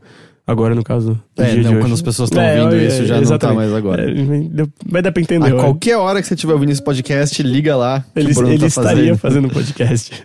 Ah, podcast não, uma live. Mas é isso aí, gente. Segue lá a gente, inclusive reforçando pra apoiar o pessoal do Overloader, que eu apoio porque eles são muito incríveis. Oh, então, muito obrigado. Mas assim, eu vou ser bem sério, eu não paguei o último mês porque eu esqueci. Ah. Porque foi muita correria, então eu não vou mentir pra vocês, desculpa, mas vai, eu vou voltar. É, e seu Twitter? É, o meu Twitter é twitter.com/barra Lucas Edward com RZ. É, segue lá, eu falo um monte de bobajada, xingo vários políticos certos aí. E falo de joguinho, falo de filme, falo da Hilda. É isso aí, segue lá. eu. Rick, sabe que tô sempre agradecido pela sua presença aqui. Valeu. Dan, muito obrigado. E, gente, a gente se vê de novo então na semana que vem com mais um episódio do Bilheteria. Até lá. Tchau, tchau. Tchau. Tchau.